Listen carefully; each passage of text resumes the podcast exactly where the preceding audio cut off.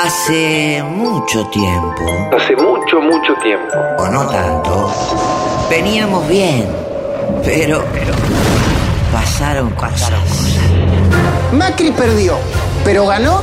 Alberto Fernández ganó, pero Pero anda a trabajar de periodista, no pasa nada. Gracias, de verdad, gracias a todos. Fracasamos. Y al que no le gusta, que se la banque. Mamá, cortaste toda la luz. regala misoprostol como caramelo. Nosotros no tenemos que ser parte de esta corrupción. Marcas que nadie, la pindonga, el cuchuflito. Hay mucha gente que está esquiando. y la belleza de nuestro salón presidencial con toda la buena leche que debe tener. Créanme que yo toco la viola y no he conseguido nunca que un tema del flaco suene en mi viola como suena en la viola de él. Presidente, lo felicito. Presidenta. Presidenta, presidenta. Ta. No, no está bien, está mal. Mira si alguien va a doblar por cómo le dan la dobleta de doblar. ¿Para qué le voy a mentir si después se van a dar cuenta? Keep America great! Exclamation point. Si hay mucha pobreza, que vaya la gente al campo. Sos una pelotuda. Está haciendo caridad con el bolsillo ajeno. violencia es dejar morir a la gente de hambre. Papá Noel no se va a morir. Este está filmando. Estamos al aire. Estamos al aire. Es buenísimo, es divertido, a mí me divierte esto. Porque mi familia es judío. Prometo trabajar para que cada chico, para cada, cada chica, cada chique. Primero tenés que meterle el dedo a ver cómo lo tienes. Si lo sacás con algo, no, mi amor. Un homo sapiens encontró un dinosaurio se lo. Yo amo Italia. Mal educada, mal educada. Un hombre que tiene sus orígenes en el Partido Comunista. ¡Volvimos! ¡Y vamos a ser mujeres mejores! ¿Pero a quién le voy a contestar? Si no sé cómo se llama usted. Dígame cómo se llama. Argentina debe devaluar su moneda para pagar sus deudas. Y el problema es que la deuda es como la falopa. Al principio es rica, pero después te mata. Te la tomaste toda, chingüengüenza. Y veníamos bien. Yo venía pisteando como un campeón, pero de golpe pasaron cosas. Pasaron cosas.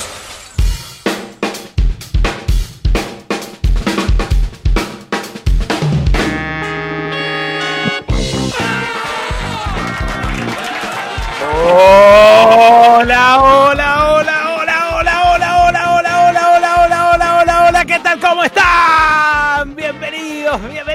Esto es Pasaron Cosas, un ring de boxeo para sacarnos toda la bronca todas las tardes y trenzarnos en una pelea abrazo partido, ¿eh? Sí, sí, que eso también es crecer, que eso también es madurar, que eso también de alguna No, manera pichón, es no, quererse.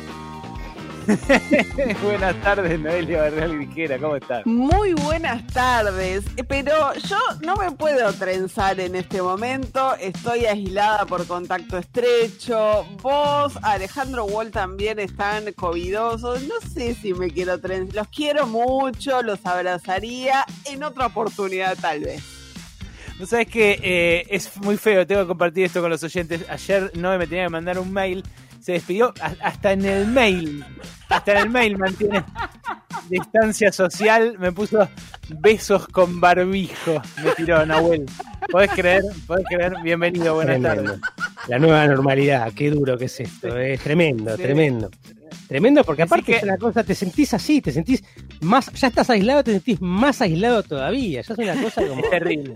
Terrible. Decí que en otro momento de esta de este calvario, quiero decir, este- esto que he vivido, a pesar de que fue leve, ¿eh? porque yo soy así, eh, exagerado, hiperbólico, No. la pasé para el tujes, para el tujes en estos 10 días.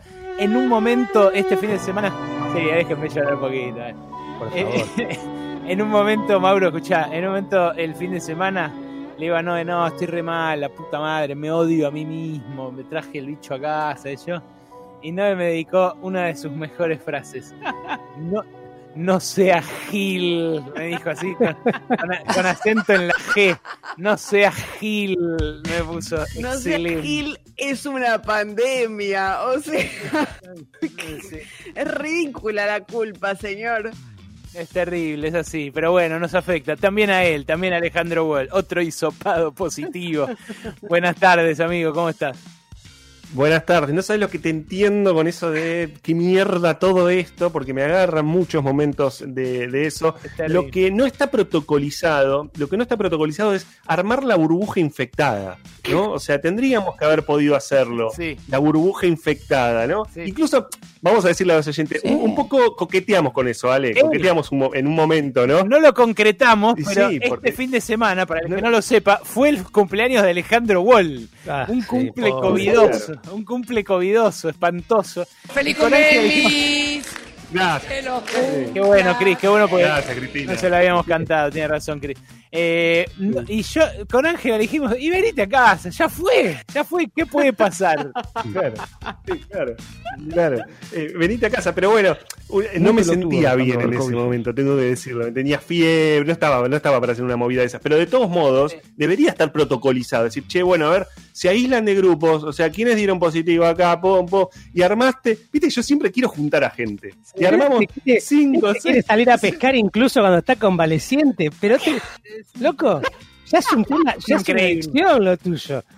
Pero pará, pará un Incansable, poco. incansable. Pero aquí No, que- no. tiene que venir el médico a decirte pará, aflojá, aflojá un poquito, reposo es reposo. A ver si lo entendemos. ¿Cómo es? Pará, Moses, pará, pará. Pará, claro. Tiene- bravo, sí, debe haber un Tinder, un Tinder COVID, viste, que debe ser tipo todo lo que están, claro, en la misma, que se juntan ahí y se empiezan a mandar match. Pero no, claro. claro. Ahí está, mira, ahí le llegan, es inmediato, es impresionante. No Ok, le bueno, saco el culo a la jeringa. COVID se llama la aplicación.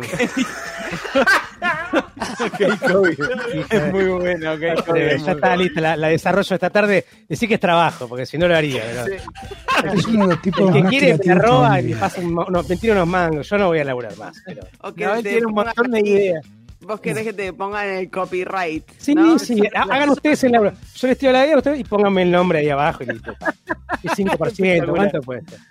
Bueno, eso me lleva, eso me lleva a, a nuestro miércoles de grieta. No olviden que hoy, como cada miércoles, Sí. nos agarramos, nos trenzamos y quiero que saquen lo peor, ¿eh? que saquen lo peor. Nada de esta amistad, de esto, esto de quererse, nada, nada. A- a- a- es de vida o muerte que se enfrenten con todo en este miércoles de grieta, como hacemos siempre. Exacto, Sergio, exacto, así nomás. Como vos con tus socios de ahora hace un año, ¿viste? Bueno, así, así, Sí. o el año que viene, así como, como vas a hacer el año que viene. Bueno, eh, exactamente así. Lo que, lo que- no se ría, Cristina, que es con usted, ¿eh? No se ría, que va y viene. bueno, No, importa. no, no. La- la- no, ahora son amiguchis para siempre, claro. Bueno, no, la, la cuestión es que eh, en, un, eh, en una carátula de un trabajo práctico que se hizo viral en las redes sociales, eh, es espectacular esto, ¿eh? es espectacular y quiero que presten atención porque se aplica a muchos campos diferentes de la vida. Muchos campos.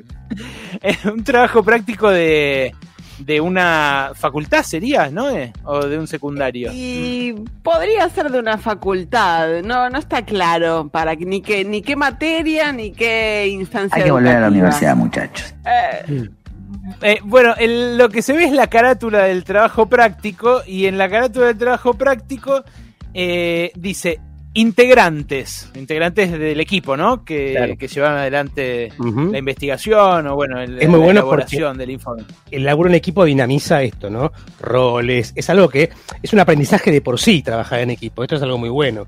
Pero digo desde de mi lugar de matrícula 375, que no, no la saqué a relucir mucho últimamente, pero es buenísimo el trabajo en equipo. Digo, más allá del bueno, contenido de la materia, hacer un trabajo en equipo desarrolla aprendizajes y saberes que funcionan para toda la vida. Lazos, ¿no? Vínculos. eh, Lazos, vínculos, pero también te preparan para el, para el mundo en el que vas a vivir, en el que siempre vas a trabajar con gente. Salvo que en labures que yo, de telemarketing, pero siempre, sino en general trabajas con gente. Bueno, en este caso mm, se ve que mucho no funcionó eso de crear el lazo, el vínculo. A ver. Porque la carátula dice así, dice, integrantes, dos puntos.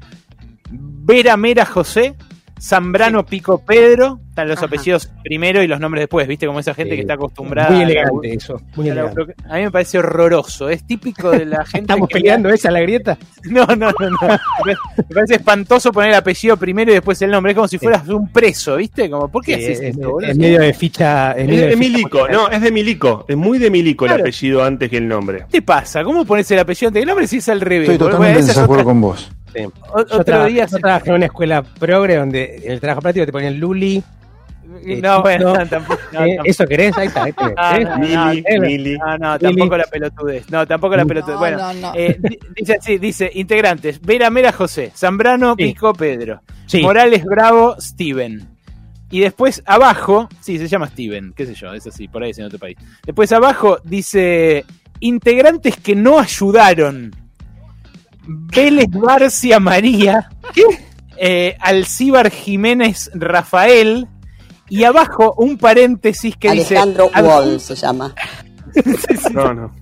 Dice- No, está bien, además no se escribe así, Mirta. Dice, a- abajo, entre paréntesis, dice, adjunto capturas de pantalla en las que se les pide que envíen parte del trabajo y no lo hicieron. O sea, lo entrega de- absolutamente, los entrega a estos dos que no ayudaron, no solo escrachándolos, sino poniendo capturas de pantallas que dan cuenta de eh, cómo se cagaron en sus compañeros. Listo, La- es, una- es de la escuela de policía Falcón, ese trabajo práctico, claramente. ¿Quién va a ser? No. Si no es, un- si no es una persona con el alma azul y, y con una cachiporra ya con la que nació en el, en el costado. Una persona harta, una persona harta de hacer el laburo de los demás y que los demás saquen encima rédito en sus boletines por Así cosas que no hicieron. Una persona harta, pongamos las cosas en su lugar. Una persona buchona. No, Buchona. Eh, eh, de la delación, delación. Amante de la gorra. Tenemos un de. Pará, pará, pará, pará, pará. Vos le estás diciendo buchona a Noelia porque está reivindicando la división justa del trabajo. Eh, es... Buchona se hizo fa... eh, Noelia se hizo buchona. Noelia se hizo fama sola sacando tarjetas, sacando tarjetas, con Femi de patrulla, con todo eso. Pero, eh, ¿qué tiene que ver? El, tipo no trabajó. O sea, ¿qué quería? Que le pongan el nombre a un trabajo ajeno. Quería aprovechar. No solo Perdón. quería que, que le pongan el nombre, quería llevarse el rédito de algo que no hizo, señor. Usted no, no, no, no, no, no, que defiende tanto a los trabajadores, ¿qué, qué, ¿cuál es su expectativa? ¿Que otros se apropien de el resultado del trabajo ajeno? ¿Esa es la intención? No, pero escucha, para un poquito, para un poquito. Primero, los grupos se definen antes de, antes de, antes de finalizar el trabajo, con lo cual es un grupo. Y obviamente hay división de tareas, pero capaz que estos pibes no aportaron al grupo, al contenido del trabajo, pero por ejemplo llevaron chisitos, llevaron birras para trabajar, ¿eh? No. ¿Qué? o, o- o eso es lo que cuenta Pero, chistes. pero Bueno, es un trabajo- a ver, acá, en este programa de radio tenés tres periodistas y uno que cuenta chistes. Nadie va a decir que yo no hago el trabajo. Eh, está haciendo chistes, boludeando. ¿Viste? Pero Nahuel, tira poco Nahuel, del pelo, se llevamos a ver una peli. no, Eh, no, está, ya eso hecho no la es mitad de la- colaborar. Bueno, No, colaborar no, de otra no manera. Por favor, ¿qué está diciendo? Señor, adjuntaron capturas de pantalla, ¿entiende esto? Capturas de pantalla mostrando la convocatoria al laburo que no sucedió. Eh, no, Yo no voy puedo- a parafrasear al Diego. Sí. Yo voy a parafrasear al Diego. A- eh, en estos casos, yo te digo una Sí, cosa. claro. Pelealo, tenele bronca, pero no hay que buchonear. Y es más, te digo, a- lo arreglamos de otra manera. Si me cagaste y me hiciste laburar de mal, lo arreglamos de otra Ah, manera. claro, sí, ¿cómo se arregla. vas a la maestra, arregla. a la profesora. Pero peló el Diego, peló el Diego, no vale eso, Wol. ¿Sabes qué? No vale, no vale. Es como decirle nazi al otro en la discusión. No puedes esperar al Diego. Bueno, bueno, va- digamos, se cae de Maduro quiénes son los nazis. En esta, en este lugar se cae de Maduro quiénes son los nazis. Es Perdieron, decir, chicos. Acaban Es de un análisis perder político ridículo. Por partida doble. perdí. Por favor. mirá esto. Ustedes, eran, ustedes eran los de la primera fila. Ustedes eran los Claro, primeros seguro. filistas. Los de, la- No, los obvio. de adelante, los Acá hay, una, acá hay adelante, una claro. conducta, acá hay una conducta coherente, eso es así. Es como dice Wall. A ver, che, no hiciste el laburo, listo, lo arreglamos afuera del colegio, o te No, meamos no, la no mochila, arreglamos. ¿Qué sí, es te tiramos la mochila en el inodoro. Las cosas, así te arreglan las cosas. ¿Qué vas a, No, que que lo tiene que arreglar la docente? Si yo fuera docente, dice que digo, a, a los dos, a los que pusieron capturas, pum, le baja la nota.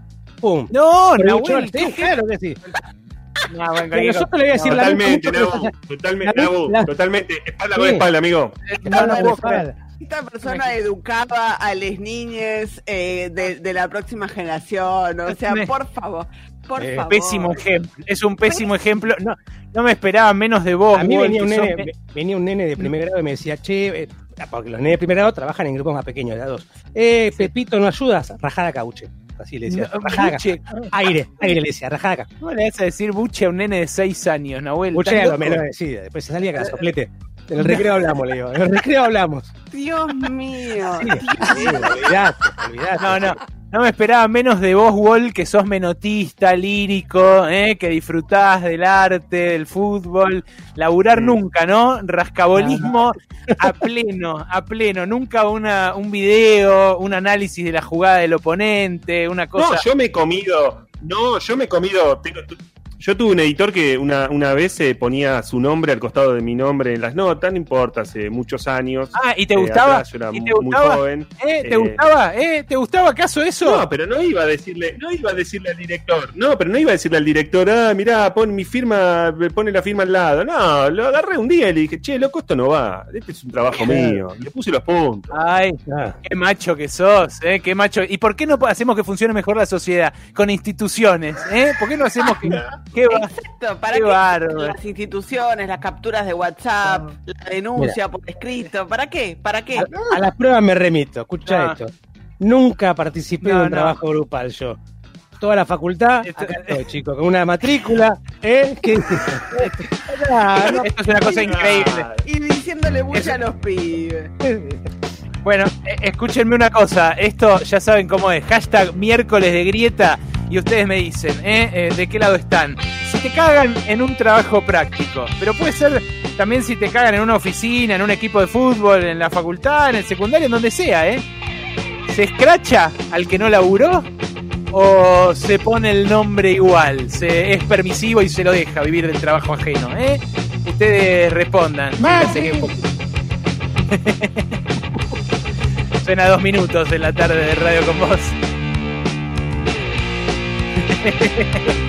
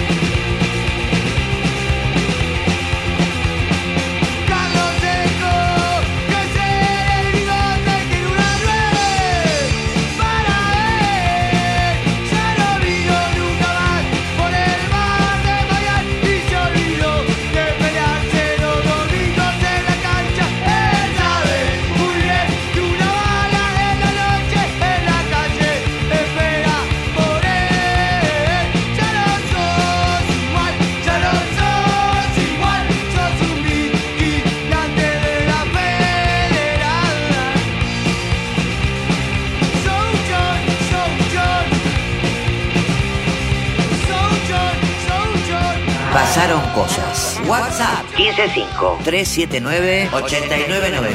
Hola amigues, los que hoy se cuelgan de las tetas del trabajo ajeno de la facultad, mañana son los CEOs garcas. Si uno vago hay que bancársela. Yo cuando no hacía un carajo lo reconocía y me bajaba de antemano. No hay que ser solete con el compañero. Fui a ingeniería de la UBA. Jamás se buchonea. Vamos una vuelta. Bueno, sí, así salen los puentes también, ¿no? Después fíjate ese que se cayó a la merda este fin Me de semana. este oyente también, recién levantado como yo, dice, bueno, no se buchonea a nadie. muchacho. No sé de qué están hablando, pero no se buchonea a nadie. Qué lindo es hacer un puente. Sí, amado, pero hay que sacar bien las cuentas, viejo. Eh, es tremendo. No, en serio, che, eh, acá es miércoles de grieta, ¿eh? No quiero tibios, no quiero eh, medias tintas, no quiero Corea del Centro. Acá me dicen, de verdad, porque hay encima un premio importante, hay dos espumantes riquísimos de trapiche. Acá me dicen de verdad, si alguien no ayuda, no colabora en un trabajo, en una fábrica, en una escuela, en un grupo humano del que sea, ¿se lo escracha o no se lo escracha? Eh? Había una palabrita, una, una expresión, dos palabras en realidad, que en la facultad mía, en Ciencias Económicas, describía a los que usufructuaban justamente del trabajo ajeno sin eh, pagar.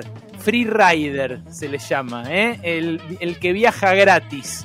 Eh, es algo que desde entonces tengo eh, como un ejemplo de lo que no hay que ser, Alejandro. ¿eh? Es No como me- tu ejemplo de siempre, de aquel que te dice, sacame copia de todo eso que vas a sacarle, ¿no? Exactamente. Uno de mis mejores amigos, ¿eh? uno de mis mejores amigos, Pero, Fede, le chicolines, pero ustedes piensan, el que ha- hay que pensar esto, hay otro aporte que no es el aporte al trabajo, es el aporte, el aporte al disfrute, es el que va y, "Ven, che, miren, traje esto, traje lo otro, vamos acá, conseguí después el trabajo, vamos a lo de tal. Mm, Ese también aporta, claro. aporta distracción, por Y supuesto. pero aparte, la vida y no aparte, es ¿sabes qué? Y aparte, ¿sabes qué? Mi, fir- mi, mi firma en el trabajo no vale. Mi Claro, nombre en el trabajo no vale. ¿Qué te pasa? Mi nombre en el trabajo no vale. Sí que vale. No vale, no hiciste nada, amigo, no respondiste ni los WhatsApp. Ju- Junta la captura de pantalla. Pero cuando, cuando lo revisan te dice, cuando lo revisan te dice, ah, mira, estuvo bola acá. Bueno, puede andar. Hashtag miércoles de grieta, miércoles de grieta. Vénganse que hasta las 4 de la tarde hay un montón de pasaron cosas. Pasaron cosas. Alejandro Berkovich. Noelia Barral. Tijera. Alejandro Wall. Nahuel Prado. Pasaron cosas. Pasaron cosas. Está bien hecho. En radio con vos.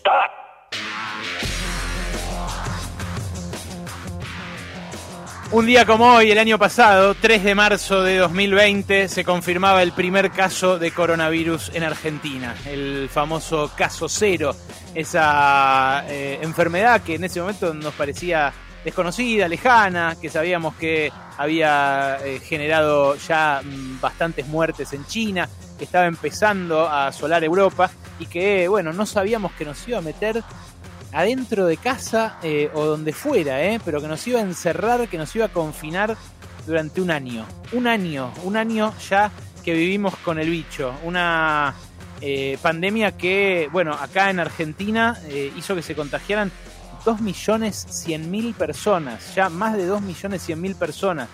Eh, más de 52.000 muertes costó. O sea, cegó más de 52.000 vidas. Hay eh, un montón de familias que lloran uno o dos muertos en su seno eh, y que de la manera que pudimos acompañamos y, y transitamos durante este año. Hay un montón de cosas para decir. Yo quiero, quiero destacar tres aspectos, tres ejes en los cuales me parece que esta, esta pandemia nos cambió mucho. La, perspectiva de la ciencia, eh, la perspectiva de los medios y la perspectiva de lo humano. Sobre la ciencia, ayer eh, lo conversaba con Adrián Paenza, ayer lo entrevistamos en Brotes Verdes y me impactó mucho lo que dijo Adrián Paenza, acaso el mayor divulgador científico que tenga la Argentina, un tipo que se cansó durante toda su vida de decirnos que, que le diéramos bola a la ciencia, que, hacía falta financiarla, que hacía falta prestarle atención, que hacía falta atender bien a los que se ocupan de ella. Eh, y Paenza me habló ayer de la entrega, de la entrega de los hombres y mujeres de ciencia durante esta pandemia. Gente que, especialistas cada uno en lo suyo, dejó todo lo que estaban haciendo para eh, ponerse a estudiar el COVID, para ponerse a ver de qué manera eh, podían eh, ayudar, poner el hombro para que esta pandemia costara menos vidas, para que los que eh, nos enfermamos pudiéramos transitarla mejor. Eh, la, la entrega con la cual eh, incluso sacrificaron ingresos, pusieron en riesgo su vida, la de sus familias, se pusieron en contacto con casos cuando en muchos casos no atendían a, las personas infectadas y sin embargo se acercaban para ver de qué manera la ciencia podía llegar a cambiar eso. Eh, bueno, pienso en Andrea Gamarnik, que abandonó sus estudios de dengue y desarrolló el, test eh, rápido argentino para que se pudiera testear más gente, se pudieran rastrear contactos. Eh, pienso en los que condujeron acá estudios eh, para las vacunas, eh, todos los voluntarios, todos los enfermeros, todos los que llevaron adelante eso. Bueno, el, el personal de la salud, por supuesto, con su entrega, que también hace ciencia y, combatió en la primera línea. Eh, ahora, por suerte y, y por buena gestión, ya vacunado en su mayoría el personal de salud, pero en un principio arriesgando la vida todos los días, sabiendo que se lo podía agarrar y que se podía morir, así como se murieron muchos. Muchos de estos 52.000 son eh, eh, personal de la salud, enfermeros, enfermeras, camilleros, médicos, auxiliares, la- los, eh, lo- el personal de limpieza, de los que trabajan en las clínicas, en fin, eh, una, una entrega tremenda. pero además de la entrega, lo estratégico de la ciencia. En este, en este Sálvese quien pueda mundial, donde por ejemplo, los países ricos no solamente se compraron el 90% de las vacunas, eh, se compraron 6, 7 veces las vacunas que les hacen falta para ellos, sino que además bloquearon la exportación de insumos para que otros países las puedan fabricar o las puedan fraccionar, como fue el caso de Estados Unidos con los filtros que, demoran ahora la llegada de, la vacuna de AstraZeneca a nuestro país, la que se tiene que empaquetar en, en México. En ese sálvese quien pueda mundial, lo que quedó claro es que el que se salva es el que tiene ciencia. Argentina tiene dos de las fábricas, de las cinco fábricas de respiradores artificiales que hay en toda América Latina. Y eso es lo que hizo que en vez de 100.000 por ahí se murieran 50.000. Eh, fue una cagada que se murieran igual, ¿eh? Y se murió un montón más de gente de la que se debió haber muerto en Argentina. Pero ¿qué habría pasado si no estaban esas fábricas? ¿Qué habría pasado si no había desarrollo tecnológico, industrial y científico para que Argentina tuviera eh, esa, esa, prerrogativa frente a otros. Bueno, eh, lo que pasa está muy claro. Está muy claro en Europa, en Europa y está muy claro en África, que África va a empezar a vacunar en 2023. Y en Europa también está claro porque acapararon todos los recursos que le podrían servir a esos países que antes expoliaron, de los cuales se llevaron todos los recursos durante siglos, incluso su gente, y no les dan, no son capaces de darles una vacuna. Igual que Israel con los palestinos, ¿eh? igual que Israel, el caso ejemplo con eh, la franja de Gaza que tiene a su lado eh, y a la cual tampoco llegaron las vacunas que sí estaban del lado israelí. Eso en cuanto a la ciencia, una una ciencia que seguimos teniendo olvidada, que parece que no nos dimos cuenta de lo estratégica que es. Se acaba de aprobar una ley que le da una migajita más de presupuesto por año los próximos 10 años a la ciencia. Y la festejamos, decimos, qué bueno, qué bueno que le dan... Bueno, migajas. Migajas al lado de lo que debería tener, migajas al lado de lo que se chupan los intereses de la deuda, eh, los subsidios a las grandes empresas o eh, las políticas de incentivo para para mantener eh, girando la rueda del capitalismo con todo lo injusta que es. Eso en cuanto a la ciencia. En cuanto a los medios, ¿qué decir? ¿Qué decir de los medios? ¿Qué garompa los medios? ¿Qué chotos que fuimos, no? ¿Cuánta autocrítica que hace falta? Especulación, desinformación, desinversión por parte de los dueños de los medios, falta de solidaridad, de empatía, eh, unos medios de comunicación que se cansaron de propalar mentiras y chotés, que se cansaron de poner sandras pitas al aire con eh, especulación pseudocientífica que nos desorientó, que nos puso mal, que nos eh, puso nerviosos, que, que que básicamente hizo lo contrario a lo que tenían que hacer. Los medios tenían la oportunidad este año de redimirse, de convertirse en otra cosa, de ser ese puente que rompió el aislamiento. Y no, no lo fuimos, no lo fuimos. Lo digo en primera persona porque todo el tiempo, nosotros todo el tiempo nos, nos examinamos para ver si somos eso. Y en la medida en la que no lo somos, nos reafirmamos. A una costa de rating, a una costa de éxito. Eh, ¿Cuál es la medida del éxito en, este, en el medio de esta crisis? En el medio de, este, de, esta eh, inédita situación que le toca vivir a esta generación, de nuestra guerra, porque es la guerra de nuestra generación. ¿Qué hicimos los medios en esta guerra? Además de confundir, además de sumar barullo, ruido, eh, ¿ayudamos a pensar? ¿O, sumamos más livings de, de discusión y de paneleo eh, donde simplemente lo que se hace es especular y tratar de llevar agua para el molino. No es casual, ¿eh? No es casual, porque ¿quiénes triunfan en los medios? Por lo general, gente individualista, chota, gente que especula, gente que mata por un segundo de aire eh, o por un minutito de, luz roja frente a la cámara, eh, gente que no está formada. ustedes, la verdad que, nada, suena pedante, por ahí me podrán decir, che, ¿quién sos vos para decir esto? La, mayoría de la gente en los medios es muy ignorante, muy ignorante, y virtió esa, esa ignorancia durante toda esta pandemia, la volcó sobre el resto de la sociedad una sociedad harta que cada vez está apagando más la televisión y que los dueños de los medios en vez de lamentarse y decir ah cómo se nos cómo nos roban eh, público las redes sociales ¿por qué no se preguntan por qué les roban público? ¿no será que somos cada vez más inútiles? ¿no será que en este año también probamos que somos muy chotos? Bueno, a mí me parece que sí. Eh, emergieron un montón de miserias, un montón de miserias. ¿eh? Y estos dos aspectos, el aspecto de, la ciencia y el aspecto de los medios eh, son dos que nosotros vivimos muy de cerca, muy, muy, muy en primera persona. Como a mí me tocó vivir en primera persona el, COVID en estas últimas dos semanas. Ahora que me dieron el alta, pensaba, ¿qué puedo decir de útil? ¿Qué, qué puedo, además de hacer lo que hacemos siempre, que es entretener, pero tratar de, cuando brindamos información, que sea lo más fidedigna posible, eh, que, ustedes conozcan las fuentes en todo momento, que puedan ir a contrastarlas, a chequearlas, eh, de vuelta, que, que, sea una ayuda para pensar, no una arenga a la grieta como esa que hacemos en Joda eh, los miércoles. Bueno, ahora que me dieron el alta, hoy, pensaba qué puedo decir de útil para el que lo está transitando o para el que lo transitó. No se nos da mucho el corazón a los, a los economistas, eh, pero es importante que reivindiquemos el cuidado. El cuidado y el cuidado mutuo, el cuidado del otro, de la otra. Me ayudó mucho Nahuel para esto. Eh, no todos ustedes tienen un amigo como Nahuel, así que se los comparto un cachito. Eh, no sientan culpa por enfermarse. No sientan culpa por contagiarse ni por contagiar. Esto es lo que me dijo Noé también el otro día cuando me dijo no sea gil es muy difícil, ¿eh? Es muy difícil. Si pudiera darles un consejo, les diría que no sientan culpa en general. Pero bueno, hace 10 años yo que en terapia estoy tratando de hacer eso y está difícil. Eh, eh, traten de no agarrárselo.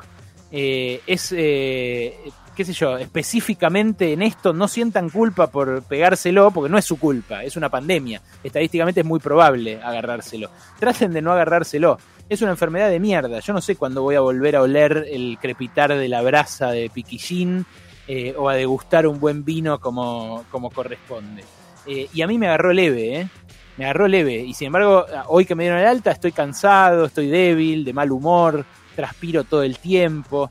Eh, es muy, muy traicionero este bicho. No se lo agarren. Pero si se lo agarran, no se flagelen no se flagelen ustedes, no se culpen entre ustedes en la familia, sean lo más comprensivos, seamos buenos entre nosotros. Eh, porque también eso nos enseñó este año que vivimos con el bicho, nos enseñó el valor de lo colectivo. Eh, nos enseñó cómo la libertad es colectiva también, aunque se asocia siempre a lo individual, ¿viste? Se contrapone eh, libertad e igualdad, lo decía Sloto esto todo el tiempo. Bueno, lo individual en general se asocia a la libertad, ¿no? Entonces uno dice, bueno, menos iguales pero más libres. Bueno, se probó como nunca este año que eso no es así, eh, que la libertad es colectiva, eh, porque puede ser que haya formas más cómodas de transitar una pandemia o incluso de transitar la enfermedad y otras mucho peores, pero lo, lo que está claro es que de estas salimos todos juntos o no sale nadie.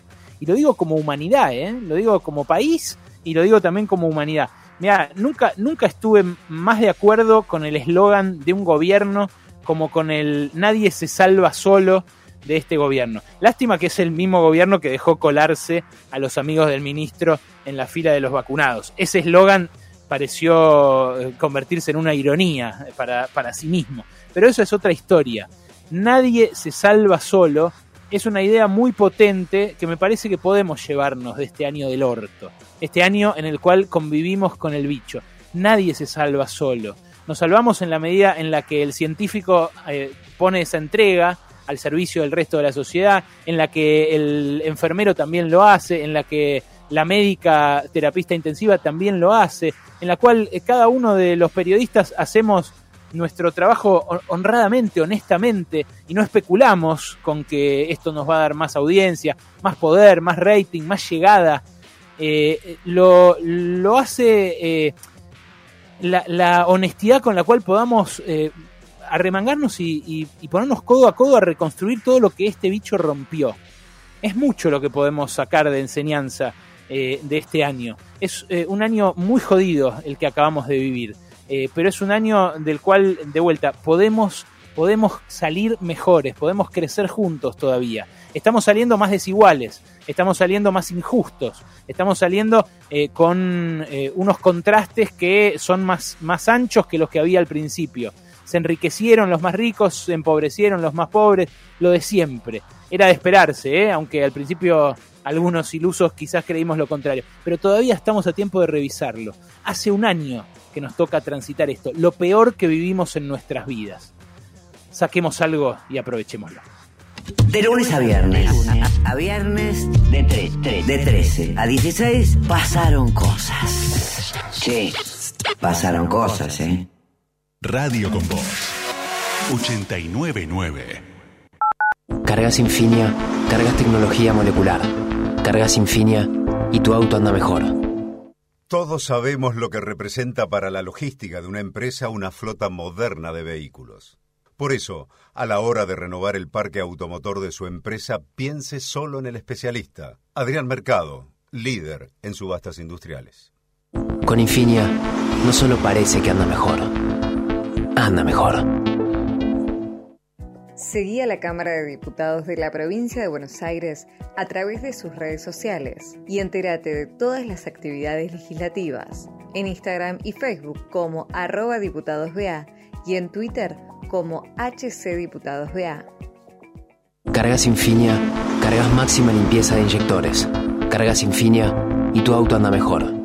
Del 25 de febrero al 10 de marzo en Jumbo, compra en grande y ahorra en grande. Aprovecha Family Pack. Nuggets de pollo grupo lar por 400 gramos, 195 pesos. Green Hills caja por 100 gramos, 105 pesos. Además, vino esmeralda por 750 centímetros cúbicos varietales a 325 pesos la unidad. Encontrá también estas y otras ofertas en jumbo.com.ar. Sigamos cuidándonos. Jumbo, te da más. Para más información ingresa a jumbo.com.ar. Promoción válida del 25 de febrero al 10 de marzo de 2021 en sucursales Jumbo adheridas informadas en jumbo.com.ar. Origen de los productos Argentina. Industria, construcción, logística, minería, todas estas actividades tienen algo en común. A la hora de renovar o vender sus activos, confían en el especialista. Ingresá a Adrián Mercado Subastas y encontrá la mejor opción para capitalizar tu actividad. Adrián Mercado, líder en subastas industriales. Cargas Infinia, cargas calidad internacional certificada.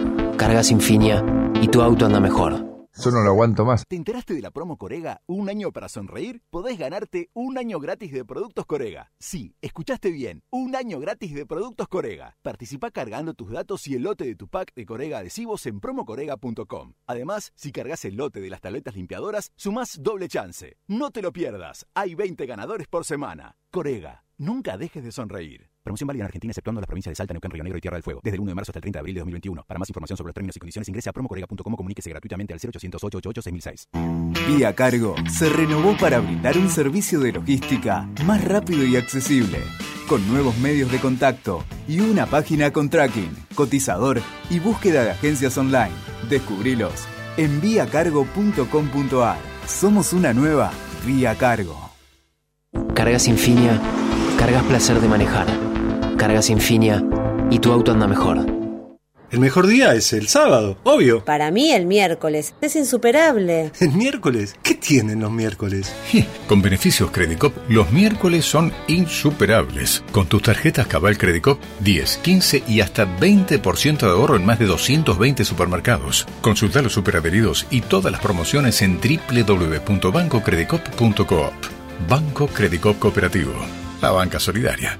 Promoción aplicable a la cartera de consumo válida para consumos realizados los días miércoles del 1 de enero al 31 de marzo de 2021. Más información en www.bancocredico.coop a través de Credicop responde al 0810 888 4500. Cargas Infinia, cargas más durabilidad para tu motor. Cargas Infinia y tu auto anda mejor. La realidad, tiene un solo sentido. Existir para que pasaron cosas, te la cuente. Pasaron cosas.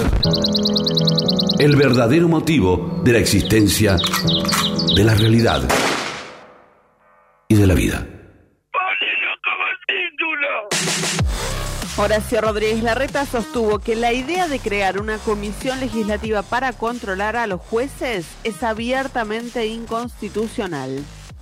El jefe de gobierno porteño publicó un mensaje en sus redes sociales donde también advirtió que si se condiciona la justicia, el país se va a quedar sin república y después sin democracia. De esta manera, eh, bueno, se suma a las voces opositoras eh, a esta idea que esbozó Alberto Fernández en la apertura de las sesiones legislativas. Hasta ahora venía evitando confrontar, eh, al menos en este aspecto. Martín Guzmán aseguró que el FMI es responsable de lo que pasó en la Argentina. El ministro de Economía sostuvo en una entrevista anoche en América con Novarecio que el organismo le dio a Macri un préstamo político para su campaña. Escuchemos lo que decía el ministro. Bueno, el Ministerio de Economía, cinco funcionarios que forman parte de una comitiva que debe ir a negociar eh, procesos que son muy importantes para la Argentina en tres continentes distintos. Eh, te agradezco, Luis, que me preguntes sobre esto. Es un proceso que obviamente eh, a nosotros nos dio tristeza lo que ocurrió, en donde se mezclaron cosas que definitivamente estuvieron mal y el presidente mismo tomó medidas para corregirlas, con cosas que había que hacer y que se contaron de una forma que generó confusión. Yendo al caso nuestro, en enero ya estaba definida esta gira en donde vamos a estar negociando. Bueno, ahí ya después se puso a hablar sobre el viaje a Washington, que, bueno, justamente el Fondo Monetario la semana pasada dijo no sabemos bien cuándo va a ser, no sabemos cómo sigue esa negociación. Guzmán, de todos modos, eh, tampoco reivindicó mucho eh, la idea de investigar las responsabilidades penales de quienes nos endeudaron con el Fondo Monetario. No es la línea suya, no fue idea suya, tampoco lo consultaron para tomar la decisión. Marcos da pena, ya... ¿Cómo anda? Ya no quedan dudas de que este préstamo de 44 mil millones de dólares del Fondo Monetario fue para apalancar a Macri en las elecciones, viejo. Lo dice todo el mundo. Usted como asesor del expresidente, ¿qué autocrítica hace de eso? Mire, Berkovich, le agradezco la pregunta porque la verdad y por la situación que estamos viviendo también me parece necesario y saludable, por otro lado, para mí, hacer una autocrítica. A ver, no deberíamos haber pedido 44 mil millones, deberíamos haber pedido 100 mil millones. ¿eh? porque no me voy a perdonar jamás no haberme comprado esa islita en el Pacífico que estaba tan linda y estaba a precio regalado. Es más, tenía un lugar para estacionar el helicóptero hermoso, una playa, una chica, toda. Bueno, ya está. Mal, le hicimos mal. Tenemos que haberlo hecho mejor. Ya está. Hasta luego. Hasta luego, Marco. Vaya por ahí. El ministro de Salud porteño criticó la forma en la que el gobierno nacional reparte las vacunas. Fernán Quiroz aseguró que el criterio utilizado no tiene en consideración la cantidad de personal de salud ni el alto índice de mayores de 60 años que eh, viven en la ciudad de Buenos Aires. A ver, vuelva, vuelva, Marcos, a ver si ahora se. No, no me fui tanto, no me voy tan lejos porque me gusta estar cerca también, tirarte un poquito de salivita. Eso, el aroma del el barbijo, viejo. Usted es asesor del jefe de gobierno porteño, ahora lo asesora Horacio. ¿Está de acuerdo con Quiroz en que Nación no provee suficientes vacunas a la ciudad? Y mire, Berkovich, en realidad, para mí por lo menos, no es una cuestión de cantidad, sino de calidad. Fíjese lo que le digo. ¿Cómo? ¿Cómo de, claro, de calidad? Y claro, los porteños somos gente de cafetín, de charlamena, de encuentro. Y con Ginés uno levantaba el teléfono, se tomaba un par de wikis, sacaba algunos, eh, la cosa sana y pumba. De paso le daba una vacuna. Una mano lava la otra, las dos lavan la cara algo muy importante por otro lado en la prevención de contagios. Ahora te tira las cajas ahí nomás, en E6, ahí ni nos vimos, no aparece Bisotti que sale por streaming, qué sé yo. Falta la cosa más personal, el mismo, vio la cosa. Eh, tómeselas, tómeselas, directamente. Chau, chau, gracias, gracias. Descongelan los alquileres y la suspensión de desalojos. El decreto que congela alquileres y suspende desalojos finaliza el 31 de este mes y a partir de ese momento los inquilinos que tuvieron... ¡Rompieron el oro! Los inquilinos que tuvieron dificultades durante la pandemia para cumplir con los contratos van a tener que empezar a pagar en cuotas la diferencia acumulada. El ministro de Desarrollo Territorial y Hábitat, Jorge Ferraresi, adelantó que, según la nueva ley de alquileres, los desalojos tienen que pasar por el Ministerio de Justicia antes para una mediación. Perú avaló el primer caso de eutanasia. El gobierno anunció que no va a apelar el fallo judicial que ordena respetar la decisión de una mujer con una enfermedad incurable y progresiva de poner fin a su vida con asistencia médica. Hay deportes con Alejandro Huel. Corre peligro la doble fecha de eliminatorias eh, porque la Comebol le pidió intervención a la FIFA para que eh, los clubes europeos cedan a los jugadores para los partidos del 26 y 30 de marzo de este mes, en unas semanas. Pero los clubes de Europa están muy firmes en no ceder eh, jugadores por la situación epidemiológica en la región. Por eso la FIFA a su vez le sugiere, le pide, le dice a Conmebol que posponga la fecha. Se verá quién gana esta pulseada en las próximas horas porque Conmebol no quiere suspender. 14 minutos faltan para las 2 de la tarde. Una brisa hermosa recorre en la ciudad de Buenos Aires mientras hay 27 grados en el termómetro. Mañana jueves dice el Servicio Meteorológico Nacional que la mínima va a ser 20, perdón, 19 y la máxima 27. El fin de semana baja un poquito, pero pleno sol, ¿eh? mínima 16, máxima 26. Todos los días, todos los días pasan cosas. Y cada vez pasan más. Pasaron cosas. Alejandro Berkovich. Noelia Barral Grijera. Alejandro Wall. Nahuel Prado. Pasaron cosas.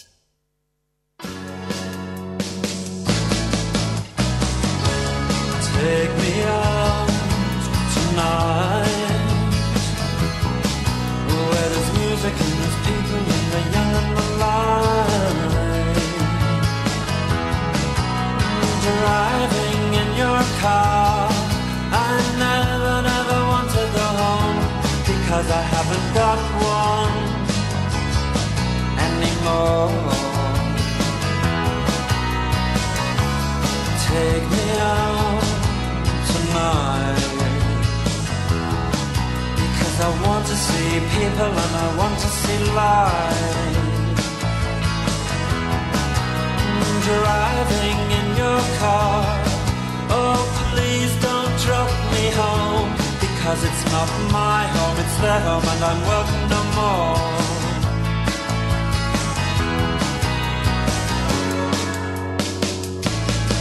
And if a double-decker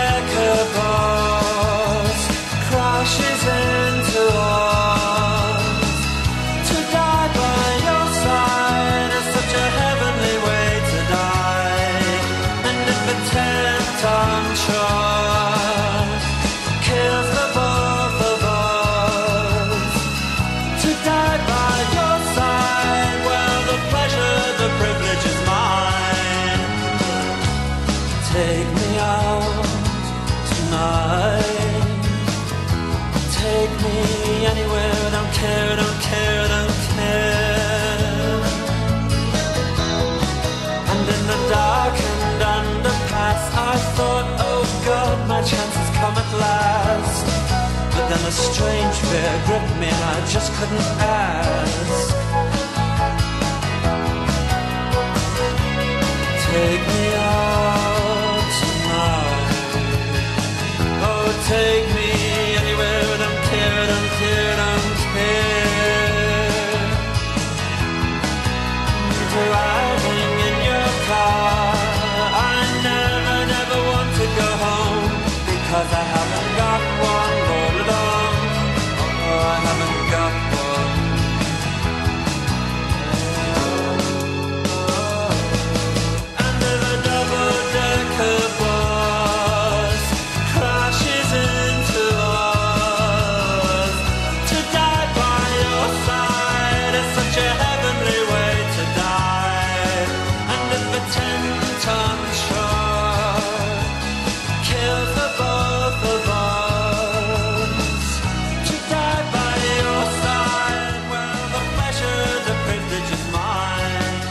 Pasaron cosas. WhatsApp 155 379 8990. ¿Sabes lo que hago yo? Listo, viejo. Vos no querés laburar, no hay problema. No te voy a buchonear. El día de mañana vos estás como supervisor o mejor laburo que yo y se rompe toda esa captura. Te voy a hacer mierda.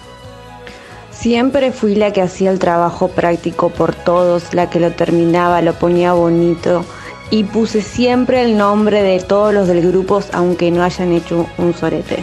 Me perdonás la vida y te dé una para siempre. Berbisquearla nunca. Es así, bueno. Ahí está. Claro. Que dé una para siempre buenísima. Bueno, eh, es así, la gente está sacada, ¿eh? Ojo, no es solo trabajos prácticos, se da mucho en las oficinas esto, ¿eh? ¡Eh! El que hace mate. No, yo no laburé tanto, pero no pasa nada. Da, poné mi nombre igual, qué sé yo. Arroba pasaron cosas 899 en Twitter y en Instagram. Estamos abiertos para que vos participes en este hashtag miércoles de grieta. ¿Qué dicen, Noé? Pon- pongan el hashtag, así los leemos que hay muchos que están contando anécdotas, pero tienen que poner hashtag miércoles de grieta. Mirá lo que cuenta Lucas. Atención. Quinto año.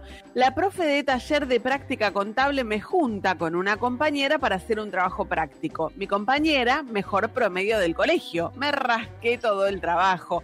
Aporto alegría al grupo, le decía. Alegría, ladrón, ladrón, Esa alegría. compañera, esa compañera dice, hoy es mi esposa.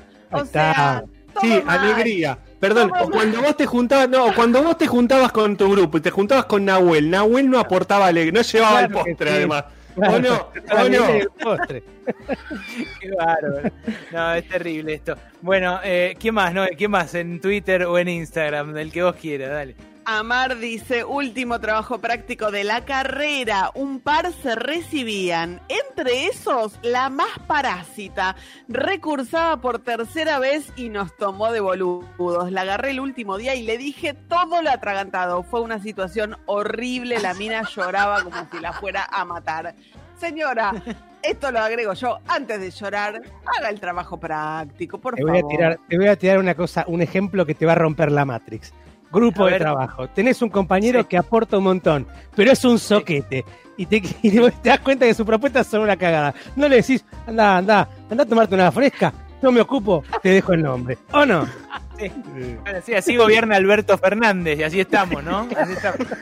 Va a cerrar la frontera Cel, todo, ¿viste? Claro. Va- se va ocupando de así todo, nos no va. se puede así, señor. Lo saca, lo saca de la reja en la, en la Casa Rosada cuando se le suben, todo él, todo él. El megáfono.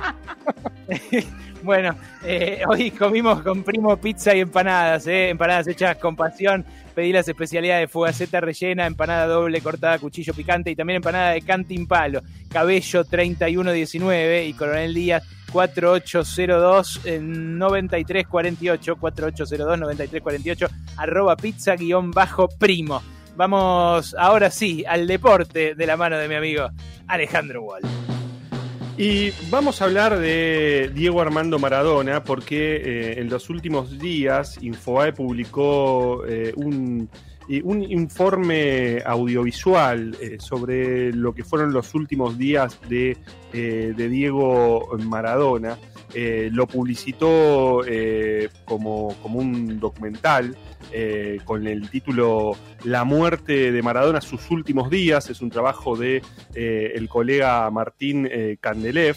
Eh, no, no, me interesa bajarle el precio en absoluto, pero documental este, es demasiado tal vez, pero sí es un informe, es una muy buena exposición de eh, de los audios de WhatsApp eh, que están en la causa, eh, muy bien presentada. Esos mensajes decía que están en el expediente. Están los testimonios de el abogado de una de las partes, que es Mario Baudry, la, la pareja de Verónica Ojeda, ex pareja a su vez de Diego Maradona, madre de Diego eh, Fernando. De hecho, eh, Baudry es, el es- quien representa a Diego Fernando Maradona, el hijo más chico de Diego, eh, en la causa. Está el testimonio de Verónica Ojeda.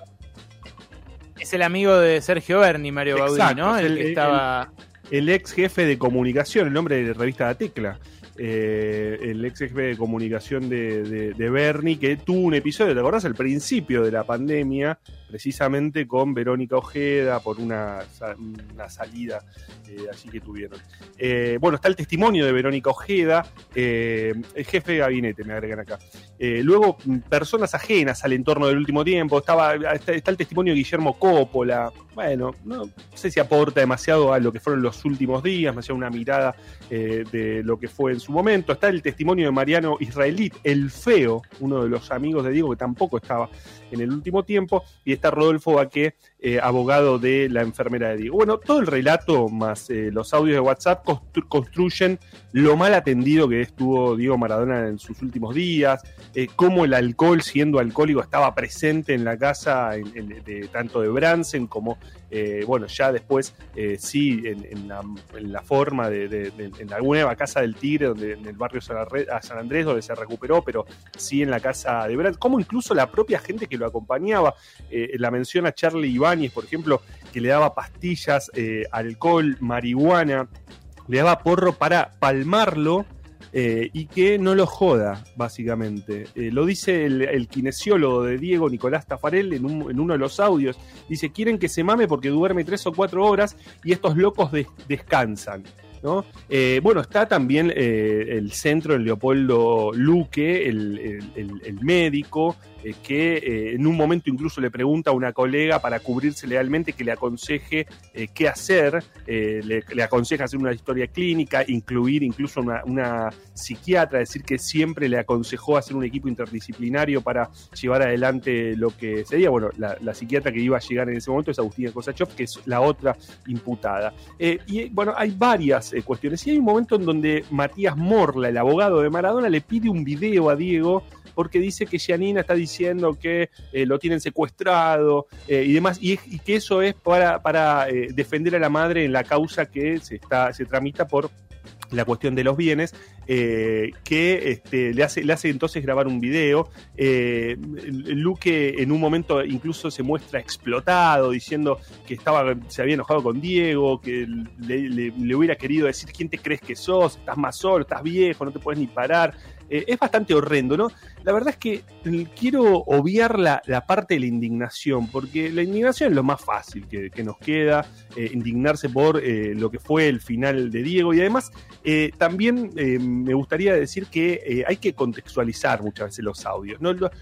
La forma, la manera de hablar en privado no es la misma manera de hablar en público. En privado a veces se dicen cosas en caliente que uno después revisa y públicamente no dice, o no se lo dice a otra persona. Digo, no es la misma manera que hablamos nosotros eh, en, nuestro grupo de trabajo cotidiano en privado de que lo que hablamos cuando estamos al aire en radio. Hay siempre hay distintas maneras, hay distintos lenguajes y esto hay que, hay que ponerlo porque es muy fácil indignarse, además sabiendo con lo que pasó. Lo que sí me interesa de este trabajo que publicó Infobae es cómo queda expuesto algo que ya se sabía, pero quiero que escuches este audio. Es el audio de Morla, creo que es el 2 que tenemos, Mauro, eh, porque es un audio de Morla, de Matías Morla, a Leopoldo Luque, después de que Luque cuentan intrusos que Diego eh, consumía alcohol en exceso, que era alcohólico.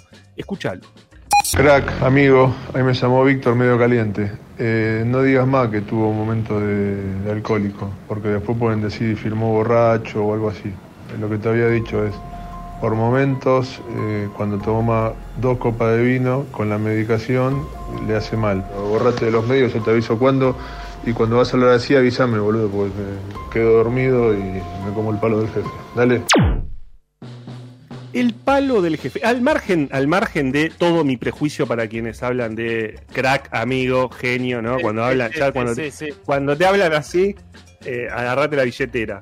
Pero al margen de eso, eh, el jefe es Víctor Stinfale. Y eso, eso es algo que para mí es destacable del, trabajo, porque a Víctor Stinfale nadie lo nombra en esto. No en esta historia, quiero decir, pero en general cuando se habla del entorno de Maradona, se llega a Morla. Es Matías Morla. Y el jefe, dice Matías Morla, era Víctor Stinfale. Además, Eh, y un jefe, un jefe Sí. que es, es tan poderoso como para cagarlo a pedos, ¿no? Me como el palo del jefe, dice el tipo. Tal cual, tal cual. Eh, vos fíjate, eh, Víctor Stinfale, abogado, dueño de las bebidas energizantes, Speed, un hombre muy poderoso en varios terrenos. Zafó- la famosa causa del Time Warp. Claro, zafó de Time Warp, zafó de muertos, de muertos por Exacto. drogas sintéticas en una fiesta que organizaba él. Sí, sí. Eh, gerenciador de Deportivo Riestre, uno de los clubes más beneficiados por el arbitraje del ascenso argentino. Eh, Dalma Maradona escribe en un momento, después de, de- de verlo, dice, escribe un tuit que dice, ni hablar que todos hablan del jefe como Víctor Stinfale, cuando en mi cara me dijo que no tenía nada que ver hace años y que el jefe de todo era el, el abogado desaparecido. El abogado desaparecido eh, es, este, es obviamente Matías Morla. Eh, en un momento eh, de, las, de los chats, le dice Stinfale a Luque, directamente al médico, le dice, después de, la, de lo que fue la operación de Diego, eh, en Olivos, cuando lo opera, la última operación que, tuvo Diego, eh, que eh, no fue operado por Luque, fue operado por otro médico, pero Luque pareció como el médico que lo había operado a Diego, que él se había mostrado en la foto, y, y, y Stinfale le dice, mira, si lo tocaste o no, es anécdota, vos salís en camisolín y sos Gardel, y se sacó una foto, obviamente, en camisolín saliendo como Gardel. El- el día del cumpleaños de Diego cuenta también este informe que lo cuenta incluso Verónica Ojeda, que cuando llega el cumpleaños, llegan como a las 9, lo despiertan mal a Diego y todo lo que le preocupaba a Stinfal es que Diego se saque una foto con las bebidas energizantes para que pueda salir en el diario. Eh, estuvo en la reunión de Diego con Alberto Fernández, eh, eh, con, cuando estuvo con Diego, estuvo Morla, este, estaba Morla también, y estuvo muy presente en el velorio de la Casa Rosada. Quiero que escuches porque ayer apareció Claudia Maradona, muy enojada en Política en el bar porque estaba allí el abogado de Morla, eh, Mauricio Alessandro. No me interesa demasiadas cosas, pero me interesa cu- cuando menciona a Stinfale. Escuchad. ¿Cómo pudieron darse el lujo de permitir de que no pueda entrar a despedirme de Diego? Por memoria en él, digo, ¿no? Ya que tanto respetaban a él. No, no, yo te dije que le preguntes a Víctor Stinfale quién, no, quién dijo que no entraras.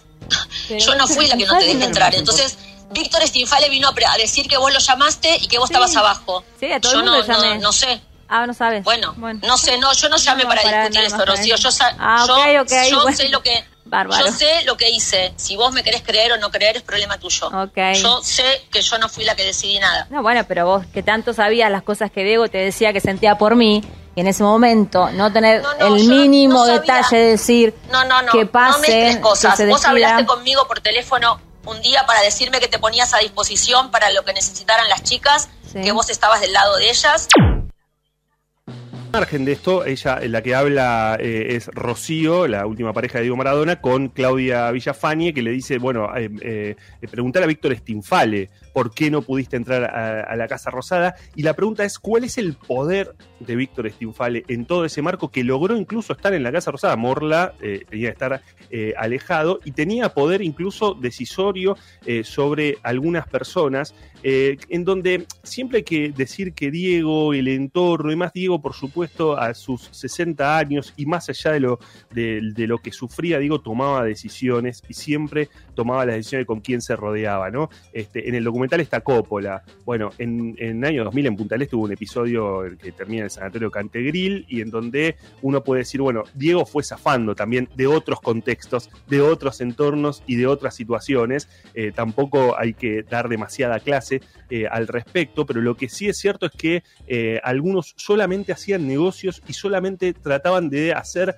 funcionar lo que Claudia llamó ayer también como este, la gallina de los huevos de oro y que le interesaba eso y exprimieron eso. Ahora, siempre hablamos de los entornos, de Charlie, de los que estaban ahí, de esa marginalidad, pero casi nunca nombramos a los que están más arriba, que son los que tienen poder. Viste que hay un viejo dicho que dice hay que patear al chancho para que aparezca el dueño. Bueno, se está pateando mucho al chancho. El dueño ya apareció. ¿Cuándo es la hora que empiecen a patear al dueño?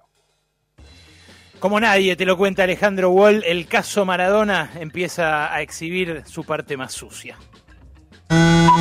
Pasaron cosas. Manda un mensaje. Ahora, no tan largo porque no hay tiempo. 155 379 8990. Radio con Voz. Radio 899.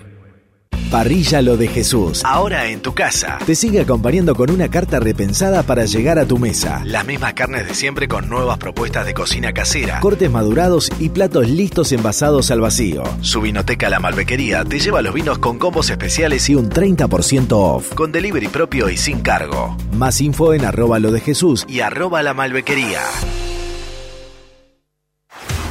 Los octavos de final de la UEFA Champions League están en ESPN. No te pierdas los cruces entre los mejores equipos de Europa en su camino a Estambul, porque el mejor fútbol del mundo está en ESPN. Con Infinia, no solo parece que anda mejor, anda mejor. Moura, la batería con 18 meses de garantía. Si es batería, es Moura. Desde 1890, en Cervecería y Maltería Quilmes, nos centramos en la gente. Por eso estamos comprometidos con la calidad de nuestras bebidas y con el desarrollo de nuestras comunidades en todo el país. Hoy más que nunca es bueno seguir hablando y sonriendo con confianza. Por eso, si usas prótesis dental, probá Corega, que asegura tu prótesis durante todo el día y te da la confianza que necesitas. Corega, nunca dejes de sonreír. Res Non Verba, tienda de vinos y espumantes a domicilio. Más de 100 etiquetas, más de 20 bodegas, todo a tu casa sin costo de envío. 15 50 40 45 45. Res Non Verba. Búscanos en las redes sociales. 15 50 40 45 45. Res Non Verba. Vino para darte el gusto. Ahorrar energía es responsabilidad de todos. Por ello, desde Naturgy te acercamos recomendaciones para hacer un uso más eficiente del gas natural y de esa forma puedas reducir tu consumo. Así, procura calefaccionar solo los ambientes donde haya gente y a una temperatura razonable. Utilizar el agua caliente solo cuando sea necesario y a la temperatura justa. Naturgy, cuidemos lo bueno, cuidemos el gas. Más consejos en www.naturgy .com.ar y seguinos en nuestras redes sociales. Entrar en un desarrollo inmobiliario desde el pozo es una excelente opción para hacer rendir sus ahorros. Consulte con el especialista. Adrián Mercado, División Nuevos Emprendimientos. Adrián Mercado, el placer de operar con el que sabe. En marzo, siglo XXI te propone un paseo por los gloriosos 80. El Destape, el nuevo libro de Natalia Milanesio, que cuenta cómo fue la liberación sexual post-dictadura y cómo impactó y cambió para siempre el modo en que los argentinos vivimos y hablamos de nuestra sexualidad. El Destape, de Natalia Milanesio, publicó siglo XXI. 899 Radio con Voz.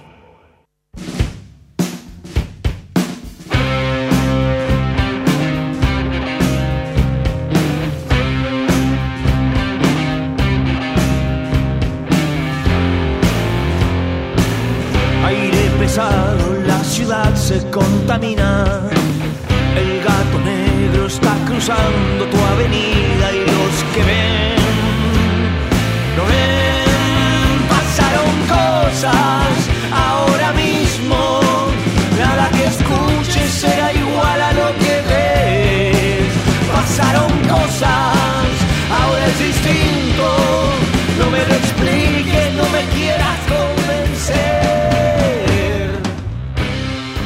El empresario japonés eh, Yusaku Maezawa es el primer turista del mundo que va a orbitar la Luna.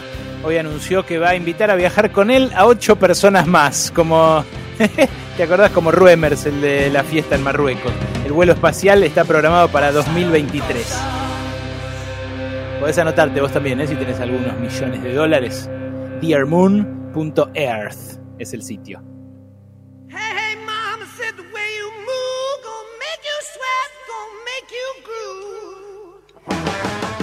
Pasa nomás, Jimmy Page, pasa Bonzo, pasa Robert. Esta es tu casa, capo.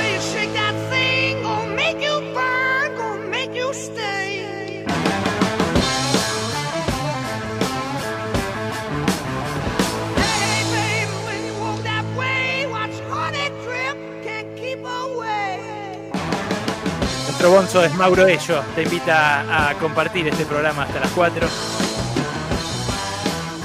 Y bueno, nosotros que hacemos todo el bochinche que podemos, como ese gran baterista. Suena Black Dog. La tarde de radio con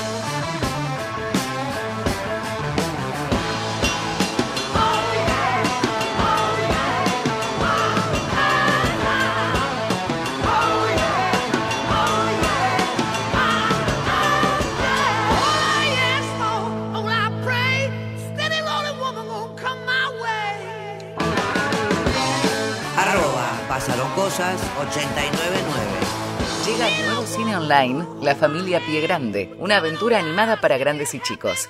Cuando Pie Grande descubre un complot contra la naturaleza, toda su familia, humana y animal, acudirá al rescate. Unite al Team Ecología junto a la familia Pie Grande y no te pierdas esta fabulosa aventura. Ya la podés ver exclusivamente en el cine online de Cinemark Hoyts para todo el país. Vamos a ver la película esa con humor, ¿no? Me gusta mucho pie grande a Mauricio, no sé por qué. Como todas las veces que le proponemos verla, el tipo se copa muchísimo con el plan. Qué bueno. Es una forma de Bueno, primate, pie grande también. Viste que es como un primate, no, no diría que es un gorila. No, algo así. Yo también soy gorila, eh, antiperonista. Ahí está, Darío también. A Darío también le gusta. Bueno, pasaron 13 minutos de las 2 de la tarde. Qué bien suena ese tambor, nene. Qué fuerte. Noé, ¿qué tenés en la política? En un ratito vamos a hablar de cómo se esperanza el gobierno en lograr vacunar a toda la población de riesgo antes de que llegue el invierno. ¿Qué logró acordar Cecilia Nicolini en su viaje a Rusia y qué está pasando con las demoras en la aplicación de las vacunas que ya llegaron? Bien, en un ratito nada más, en instantes, por supuesto, también en instantes Nico Gandini, como siempre, como cada miércoles, ahora con las novedades que dejó la definición de Alberto Fernández sobre tarifas en el Congreso.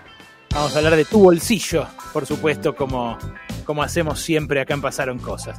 Está en línea ahora para conversar eh, con nosotros eh, una de las máximas especialistas mundiales en el Fondo Monetario, Noemí Brenta, economista, investigadora eh, y autora de Historia de la Deuda Externa Argentina, un libro que editó Capital Intelectual, eh, pero también de Historia de las Relaciones entre Argentina y el Fondo Monetario, un librazo que a los que les interese el tema les recomiendo, editó en este caso Eudeva.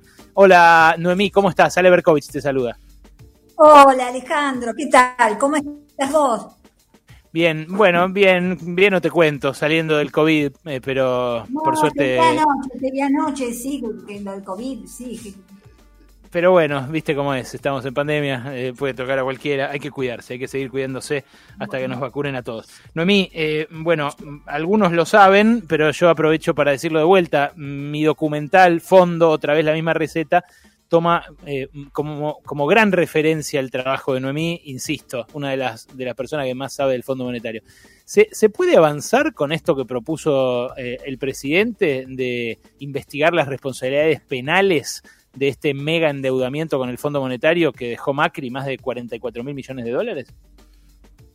Eh, la respuesta eh, es sí, pero ojo que la respuesta que da una economista que no es abogada, entonces, y vos viste que lo que dijo Fernández y lo que están haciendo es querellando a los funcionarios argentinos que solicitaron el acuerdo, lo aceptaron, tomaron esas 45 mil, 44 mil y pico, según el tipo de cambio que tome con respecto al LEC, millones de dólares.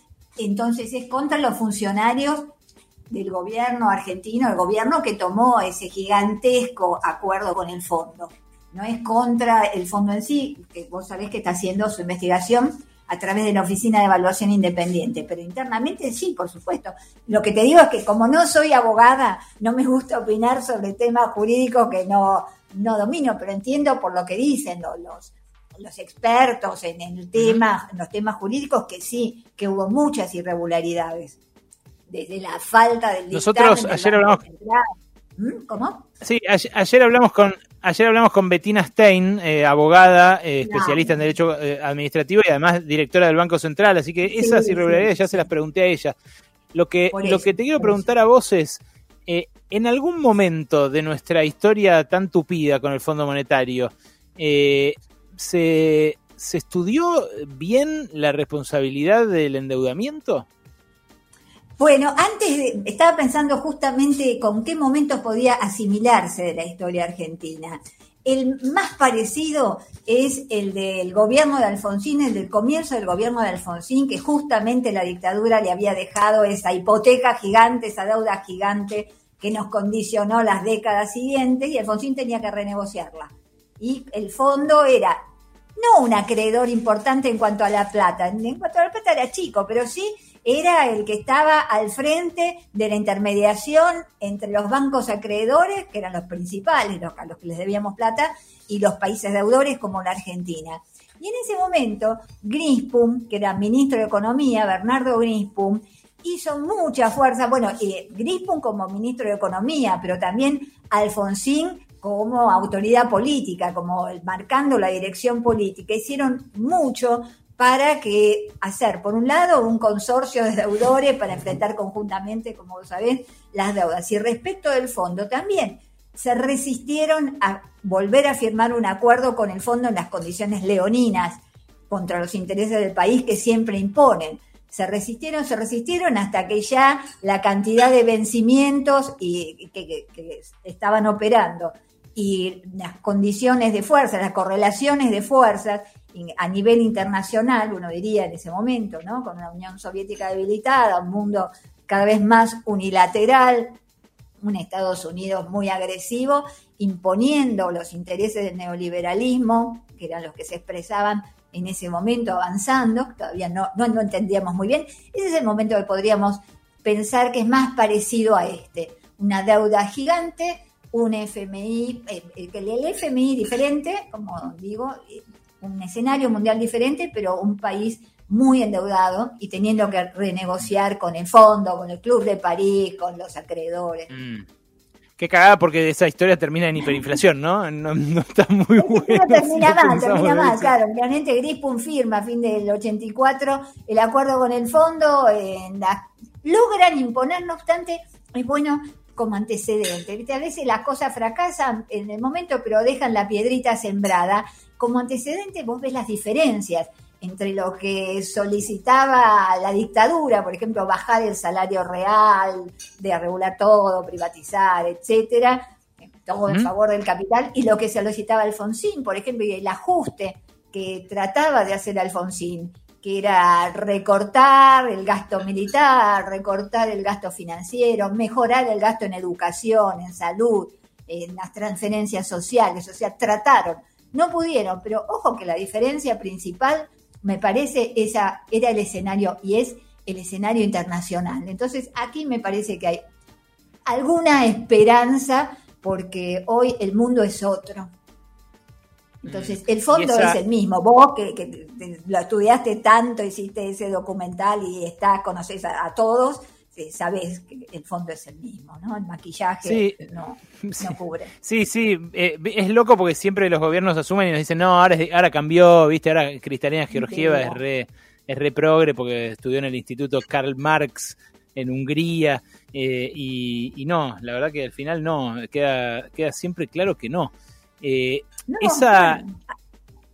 Sí, perdóname, ibas a decir eso, No, algo sobre de- eso. decía eh, respecto a lo que estás diciendo, que mm, Georgieva, más allá de eso, eh, lo que encuentro como distinto en el fondo es que tanto Georgieva como los algunos funcionarios parece que entienden, como Cubedú, me parece, que entienden mejor lo que es el balance de pagos de un país periférico, lo que es la situación de un país periférico, los problemas que generan lo- los tipos de, de- de- de- los términos del intercambio que bajan, ¿no? Para decirlo en fácil, que los precios de las exportaciones bajan y las expo también bajaron en 2020 porque el mundo se desplomó la economía, que Claro. entienden mejor la el problema estructural del país en ese sentido. Pero entender el problema estructural no significa aceptar las soluciones para que ese problema se vaya resolviendo y darnos el aire que necesitamos para regularizar los pagos, bueno, para renegociar esa burrada de acuerdo que en la que el fondo es ultra corresponsable. Claro, bueno, esta es la discusión que ahora volvió a aparecer y me parece saludable que aparezca, ¿no? ¿Qué, qué pasó? Que el Fondo Monetario pisoteó todas sus reglas para darle esta montaña de plata a Macri para que sea reelecto y ahora nos dice, no, ¿sabes qué? Eh, Tengo reglas para renegociar esta deuda, no te puedo refinanciar a, a más de 10 años. Eh, vos contás en tu libro una, una, historia espeluznante que nosotros eh, reproducimos en parte en, en el documental, pero creo que la cuentes vos. La historia del Fondo Monetario y los milicos. Cuando asumen, cuando dan el golpe, cuando, cuando empieza la dictadura en el 76. ¿La puedes contar breve para que la gente la conozca? Sí, la cuento breve. Vos lo ponés en, ponés en tu documental los documentos confidenciales de archivos que señalaban las misiones del fondo en la Argentina, que en los informes decían los militares actuarán pronto. Y lo que decían, nos conviene esperar, no decían exactamente esos documentos, pero sí era el espíritu, nos conviene esperar porque con los militares vamos a poder negociar. Cuando dan el golpe el 24 de marzo los militares, había pendiente un desembolso que había negociado el gobierno peronista y que se lo denegaban y a la dictadura se lo hicieron a los dos días, les pusieron millones de dólares, cientos de millones de dólares para pagos que tenía que hacer la Argentina, que tenía, no tenía reservas prácticamente en ese momento, se los pusieron a los dos días y enseguida mandaron una misión, enseguida entraron en conversaciones para mandar la misión, para hacer el informe artículo cuarto. el- Se dan cuenta, se dan cuenta lo que está- también- se- Exactamente. Es Y si me permitís agregar algo más, Sí, sí. para comparar, para comparar, y a la Argentina le dieron el mayor préstamo dado jamás a un país periférico, o sea, lo mismo que a Macri. Y eso lo dicen las memorias del Banco Central de 1976. Eso está disponible Bueno, en el- los el trabajo- documentos públicos. El trabajo que se tomó Nora es, es hacer ciencia también, eh, es, eh, es ir a, a esos No hay- archivos, no hay miedo. leerlos durante horas, horas, horas, horas y horas, eh, para iluminarnos la verdad de la historia, de esto que pasó. Que hay, esto, yo no puedo creer que nos enseñen en las escuelas. Sería, sería de verdad muy educativo que conociéramos este carácter político del Fondo Monetario desde chiquitos, porque fíjate, no le daban el crédito a un gobierno, está bien, un gobierno todo chocado, ¿no? Como el de Isabel Perón, pero un gobierno constitucional al fin, y a los dos días le dieron toda la guita a los milicos y les mandaron una misión. Lo mismo que cuando Carmona les dio un golpe de Estado a Hugo en Chávez y, y a su Sí, entonces claro. gobierno en Venezuela en 2002. Al toque le mandaron una misión del Fondo Monetario al, al, al gobierno golpista. Es, es, eh, son ejemplos que sirven para mostrar hasta qué punto es un es una entidad de carácter político y no financiera. No- Y de ¿no? Bolivia, fíjate que acaban de devolverle al Fondo Monetario ese préstamo, esos 345 millones de dólares, porque no los necesitaban, pero enseguida se los dieron a la dictadura de Añez, a los Claro, golpistas. claro, bueno, hay, hay muchos, eh, muchos de estos ejemplos de, de cuán político es el fondo en el trabajo de Noemí. Noemí, ¿vos crees que eh, se, va a poder torcer de algún modo la negociación a partir de esta investigación? Digo, más allá de que vaya preso alguno de los que nos endeudó así o eh, de que paguen parte de su, de su guita, no sé, que le saquen a Duhovne una parte de su mansión para esa mansión que era baldío para, para pagar aunque sea los intereses. Eh, más allá de eso, ¿te parece que puede llegar a hacer que el Fondo Monetario se dé cuenta de que también tiene que cambiar sus reglas para renegociar esta la mayor el mayor préstamo que le haya dado a un país nunca? No, no, no creo, en ese sentido no creo que cambie nada en el Fondo Monetario. El Varoufakis cuenta en su libro eh, comportarse como adultos en las negociaciones con el fondo y con la troika.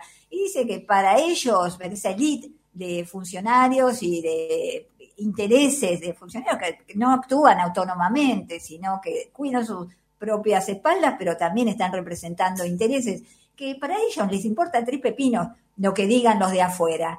Y los gobiernos que no se alinean con ellos son los de afuera y los pueblos son muchísimo más de afuera. Entonces, no creo que cambie nada institucionalmente, pero me parece que todo esto, lo mismo que lo de Grispur en su momento, de Alfonsín, crea historia, crea antecedentes, va juntando doctrina, conocimiento, los pueblos van tomando conciencia, entonces sirve para cambiar las cosas. No sé si en el corto plazo, aunque me- creo que es más esperanzado el escenario internacional de hoy, con pandemia, con un mundo más multipolar, con la Argentina, con un gobierno que no, no es para... eh, no, no son los ricos gobernando para los ricos como el gobierno de Macri, para algunos ricos, porque tampoco para todos.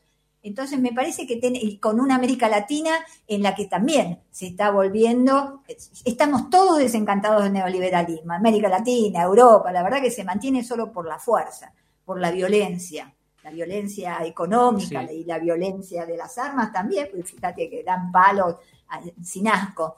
Entonces tengo esperanzas, no por el lado de las instituciones formales, que son muy rígidas, en las que predominan otros intereses, pero sí por el lado de la dinámica de la historia y, y de los pueblos también, como sujetos de la historia. Noemí, Entonces, una última, porque bueno. todo, todo esto que estás diciendo, la verdad que acuerdo muchísimo, el- el- que, que la historia la mueven los pueblos, que va a depender en gran medida en si, si nos movilizamos o no. A mí me, Sí. me decepcionó mucho que cuando en 2018, 2019 nos estaban devolviendo al Fondo Monetario, no, no haya habido una resistencia popular más masiva, ¿no? Con la memoria tan fresca de lo que fue el fondo acá en Argentina.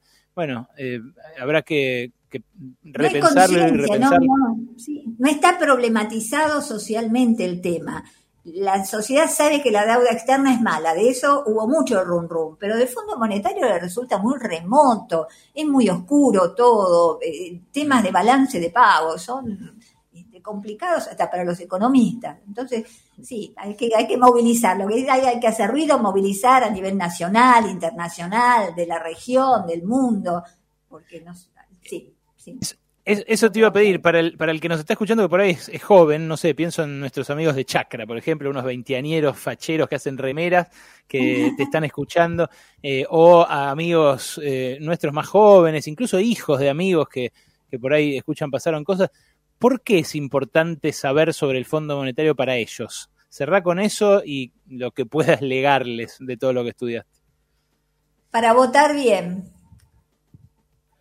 Para votar bien, tanto en, las legislativas como para, para tomar decisiones políticas y para poder tomar posición. A veces no es solo votar, sino ir a una movilización, opinar, eh, opinar en las redes, hacer, formar conciencia para, para todo eso, para no seguir hundiéndonos, porque eh, ustedes, los- los- la gente joven, tiene muchos años por delante. Y si tenemos 10 años, 15 condicionados por el Fondo Monetario, nuestra economía va a seguir transformándose en algo peor, con más Claro. pobreza, más injusticia, más concentración de la riqueza, más exilios, exilios económicos. eh, Va a ser una sociedad menos salud, menos bienestar para todos, menos felicidad en definitiva. Entonces creo que por todo eso es necesario entender qué significa el fondo para un país como la Argentina y que lo normal es no tener acuerdo con el fondo, no deberle, no deberle nada, porque es- en cuanto le das eh, la mano te toman todo el cuerpo y te mastican. Noemí, eh, muchísimas gracias por este rato que te tomaste para conversar con nosotros. Hablas con la, con la claridad de los que saben, ¿eh? de las que saben. Muchísimas gracias Alejandro a vos y que te recuperes muy bien de todo y bueno, seguimos y, y ojalá todo esto tenga, tenga frutos. Incansable, Bueno, Noemí Brenta, ¿eh? la autora de Historia de la Deuda Externa Argentina, Historia de las Relaciones entre Argentina y el FMI. Un lujo nuevamente que nos damos acá, en Pasaron Cosas. Che, rompete ese Instagram. A ver cuántas minas me dieron like. Arroba pasaron, arroba pasaron cosas 899. Radio con Voz. 899. Del 25 de febrero al 10 de marzo en Jumbo. Compra en grande y ahorra en grande. Aprovecha Family Pack. Nuggets de pollo grupo lar por 400 gramos, 195 pesos. Green Hills caja por 100 gramos, 105 pesos. Además, vino esmeralda por 750 centímetros cúbicos varietales a 325 pesos la unidad. Encontrá también estas y otras ofertas en jumbo.com.ar. Sigamos cuidándonos. Jumbo, te da más. Para más información ingresa a jumbo.com.ar. Promoción válida del 25 de febrero al 10 de marzo de 2021 en sucursales Jumbo adheridas informadas en jumbo.com.ar. Origen de los productos Argentina. Milanesa con papas fritas, siesta y lluvia, asadito con amigos y amigas. Hay combinaciones que son insuperables. Como los supermercados y beneficios Credicop. Con tus tarjetas Cabal Credicop tenés 10, 15 y hasta 20% de ahorro en cientos de comercios adheridos. Consulta todas las promociones de supermercados vigentes en www.bancocredicop.coop. Banco Credicop Cooperativo. La banca solidaria. Promociones aplicables a la cartera de consumo vigentes entre el 1 de noviembre de 2020 y el 28 de febrero de 2021. Más información en www.bancocredicop.coop o a través de Credicop. Responde al 0810 888 4500. Parrilla Lo de Jesús. Ahora en tu casa. Te sigue acompañando con una carta repensada para llegar a tu mesa. Las mismas carnes de siempre con nuevas propuestas de cocina casera. Cortes madurados y platos listos envasados al vacío. Su vinoteca La Malbequería te lleva los vinos con combos especiales y un 30% off. Con delivery propio y sin cargo. Más info en arroba lo de Jesús y arroba la malbequería. Biogénesis Vago presenta su línea de productos para mascotas ya disponible en la veterinaria con la calidad y el desarrollo tecnológico que la caracteriza. Reforzando nuestro compromiso con los profesionales de la salud animal, te recordamos la importancia de consultar a tu veterinario. Biogénesis Vago, la evolución de la salud animal.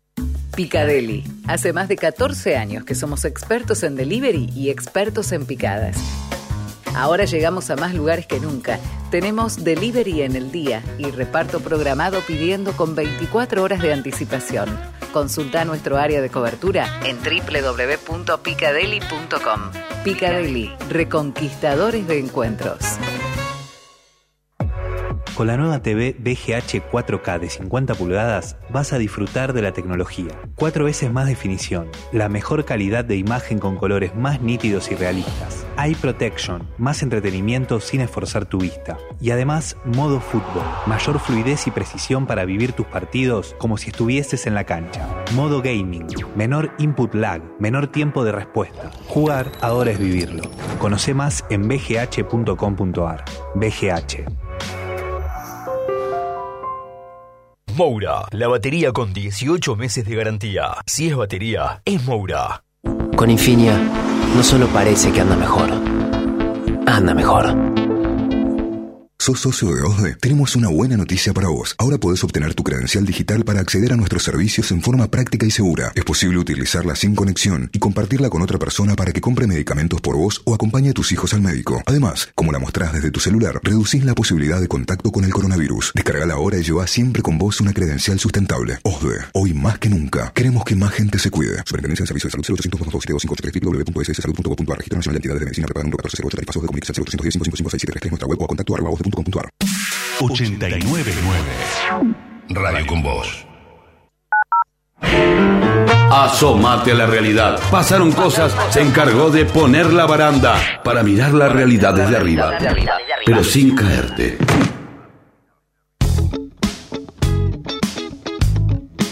Llegó el momento de ahorrar en combustible. ¿Sabías que si te pasás a GNC, ahorrás miles de pesos por mes? ¡Sí! Pensá en gas argentino, pensá en economía y medio ambiente. Pásate a GNC.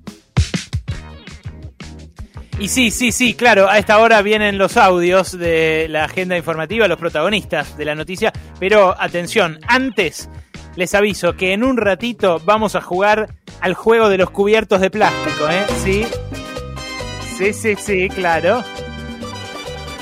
A bailar y a adivinar cuánto gastamos en el Morphy, porque se pueden ganar unos macarrons de En el nombre del postre, un premio especialmente dulce que tenemos para sus tardes en un ratito nada más. Anótense 1553798990. Pónganle quiero jugar eh, rusa. Pónganle así, pónganle quiero jugar rusa. Es como un pasillo VIP. De esa manera se anotan y les, les, eh, acercan la posibilidad de participar en el juego. Por los- de plástico. Eh, claro, con la hipodérmica de plástico. Exactamente. Bueno, eh, ahí está, ¿eh? Eh, sepan eh, que anotándose en el teléfono, en un ratito juegan al aire acá, al juego de los cubiertos de plástico. Bien, tengo eh, audios cantidad, ¿eh? Cantidad. Les dije ayer que no hablaba nunca Marcela Lozardo, la ministra de Justicia, pero cuando sale a hablar, sale a hablar. Entonces ahora habló en un par de radios porque, bueno, el presidente eh, habló sobre la justicia y lo que él cree se necesita reformar de ella.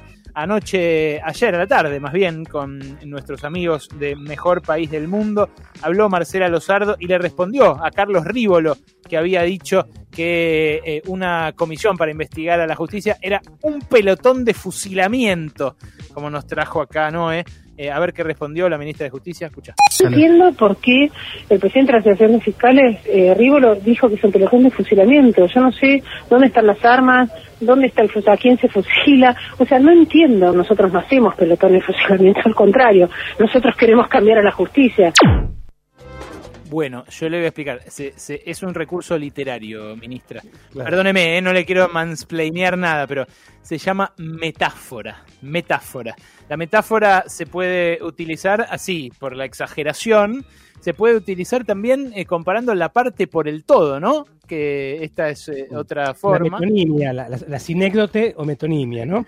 Un subgénero de la metáfora, pero en ningún caso se refería a armas ni a dispararle a nadie el, el fiscal. Qué bárbaro, ¿no? ¿Eh? Hay que decirle, es como, es como si uno dice a tal lo crucificaron, no, no vaya a buscar la cruz en donde está crucificado, no. A donde hay es una metáfora. Muy básico es el nivel de la discusión ya. Qué bárbaro, ¿no? Qué Igual yo digo, yo digo una cosa. Sí. Rívolo, al decir pelotón de fusilamiento, no está señalando a cierta acusación sobre cierto fiscal que hubo. No, el- Nahuel, No, no, Nahuel, no, pero digo con malicia, no está señalando eso con malicia. Porque está diciendo, eh, no. Nada Es- que ver. También ver. metafóricamente, aduciendo. no, no. Lo mismo que le pasó a Rívolo con esta metáfora, eh, le pasó al ministro del Interior, Guado de Pedro. Ayer yo contaba lo que había dicho, creo que tenemos el audio para compartirlo. Hay, es una discusión muy difícil la del Poder Ejecutivo y el Poder Judicial, porque están como hablando dos idiomas distintos. Por ahí deberían dejar las metáforas. Incluso podrían aprender de los economistas en este sentido, ¿no? Dejar, dejarse un poco de, de, de rodeos, tal vez. El economista es muy de abusar del rodeo. Pero los economistas. Sí, claro, y aparte los economistas hablan entre ellos en metáforas, ¿viste? Uno dice, no, bueno, el barco, ¿viste? La y el otro, ¿viste? Que le va tirando. Entonces hablan entre ellos directamente, entonces así se entienden, directamente hablando en metáforas.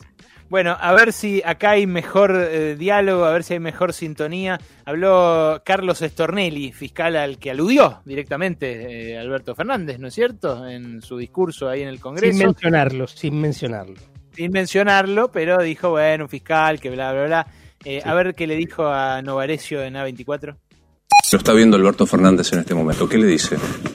No, nada, que cuando él deje de ser presidente, este, algún día tendremos una, una charla de hombre a hombre para hablar de todas estas cuestiones y, y reflexionar sobre la República, la, di- la división de poderes, la sinceridad y, y- y demás. Ah, bueno, se repicó, lo invitó a pelear. Lo vi, lo vi, lo invitó a pelear. invitó a Lo- pelear. Ahí está clarísimo, está clarísimo que lo invité a pelear. bueno, muy loco eso. Sí, sí, ahí la metáfora es, ahí la metáfora es de hombre a hombre. ¿No? O sea, es- Ahí la metáfora era hablar de poder judicial y división de poderes. Era, era, era metáfora de boxear mano a mano, mano limpia, ¿eh? al que queda en pie. Pum, sin importa armas. lo que digan? ¿Se entendió? Sí, ¿Se entendió que era eso? La metáfora. ¿Cómo se lo toma usted, Albert? ¿Esto es una amenaza? ¿Es, Tenemos dos millones de problemas antes que resolver. Ah, le, la tira afuera. bueno, está bien. Tiene esa vaca, ¿eh? Que no se diga no, ojo que, ojo que es el presidente es de, es Calent- al frente ahí, ¿eh? calentón. Sí, sí, calentón. Sí, sí, sí. No, no, que no Sí. se diga que arrugó, ¿eh? Que no se diga que arrugó. Ahora Albert. resulta que está mal. No, no, hay que cuidar la investidura también. Eh, me bueno, que Stornelli debe ser también buen, buen peleador, porque como dice Kaku, tiene mucha pinta de, de carnicero afanado, ¿viste? Carnicero que lo acaban de afanar a Stornelli. mirá. Qué específico, qué específico. Cuando lo ves hablando tanto. ¿Por qué, por qué no, no sé, colectivero, no, carnicero? No, Eh, porque está- es- se nota que está como medio eh, mal alimentado, poco vegetal, veo ahí, poco hierro. Eh, se lo ve muy, como medio, medio la piel cetrina, ojeroso, mal afeitado. Y siempre está como co- apesadumbrado, como si lo acabaran recién de chorear, ¿viste? O sea, no, bueno, me, me llevaron atrás, me encerraron en la ladera, me llevaron todo, no me dejaron nada, ahora te voy a arrancar de vuelta. ¿Viste? Tiene como esa. Carnicero afanado. Carnicero recién afanado, sí, sí. Ojo, ojo, igual con esa apariencia, porque me parece que tiene una mejor vida, ¿eh? Sí, sí, no, que tiene sí. una mejor vida, ¿eh? Sí, sí, qué bárbaro. Bueno, habló Guado de Pedro también en un acto sobre los jueces, a ver si acá hay algo de ese entendimiento, o si es como decías vos, ¿no? De que tampoco, tampoco se entiende. Escuchá. muchísimos casos donde algunos actores del Poder Judicial y de las fuerzas de seguridad tienen responsabilidad directa, responsabilidad directa con los femicidios. Y tiene que escuchar el Poder Judicial que llegó la hora que se transforman y se modifican o llegó la hora de irse, irse de un poder que está reclamando justicia, que está reclamando participación y que está reclamando igualdad de género. Bueno, los mandó a casa, ¿no? Llegó la hora de ir, se tiró. Lo que pasa es que él habla específicamente de los casos de jueces que o actuaron incorrectamente o directamente no actuaron en situaciones de violencia de género y su declaración se tomó en el marco de la discusión completa con la justicia y muy maliciosamente la mayoría de los medios de comunicación titularon Guado de Pedro dos puntos, si los jueces no se adaptan se tienen que ir.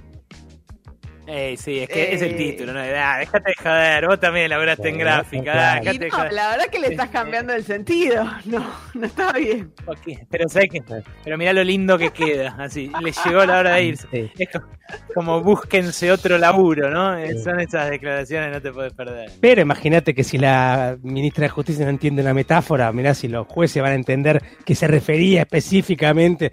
También cada uno escucha lo que quiere. ¿Para qué? Yo no sé ni para qué nos calentamos en charlar, en conversar. Cada uno interprete lo que quiere y hace lo que quiere, ¿o no? ¿No sería más fácil? Sí, Ah, totalmente. medio lo que hacemos. Totalmente.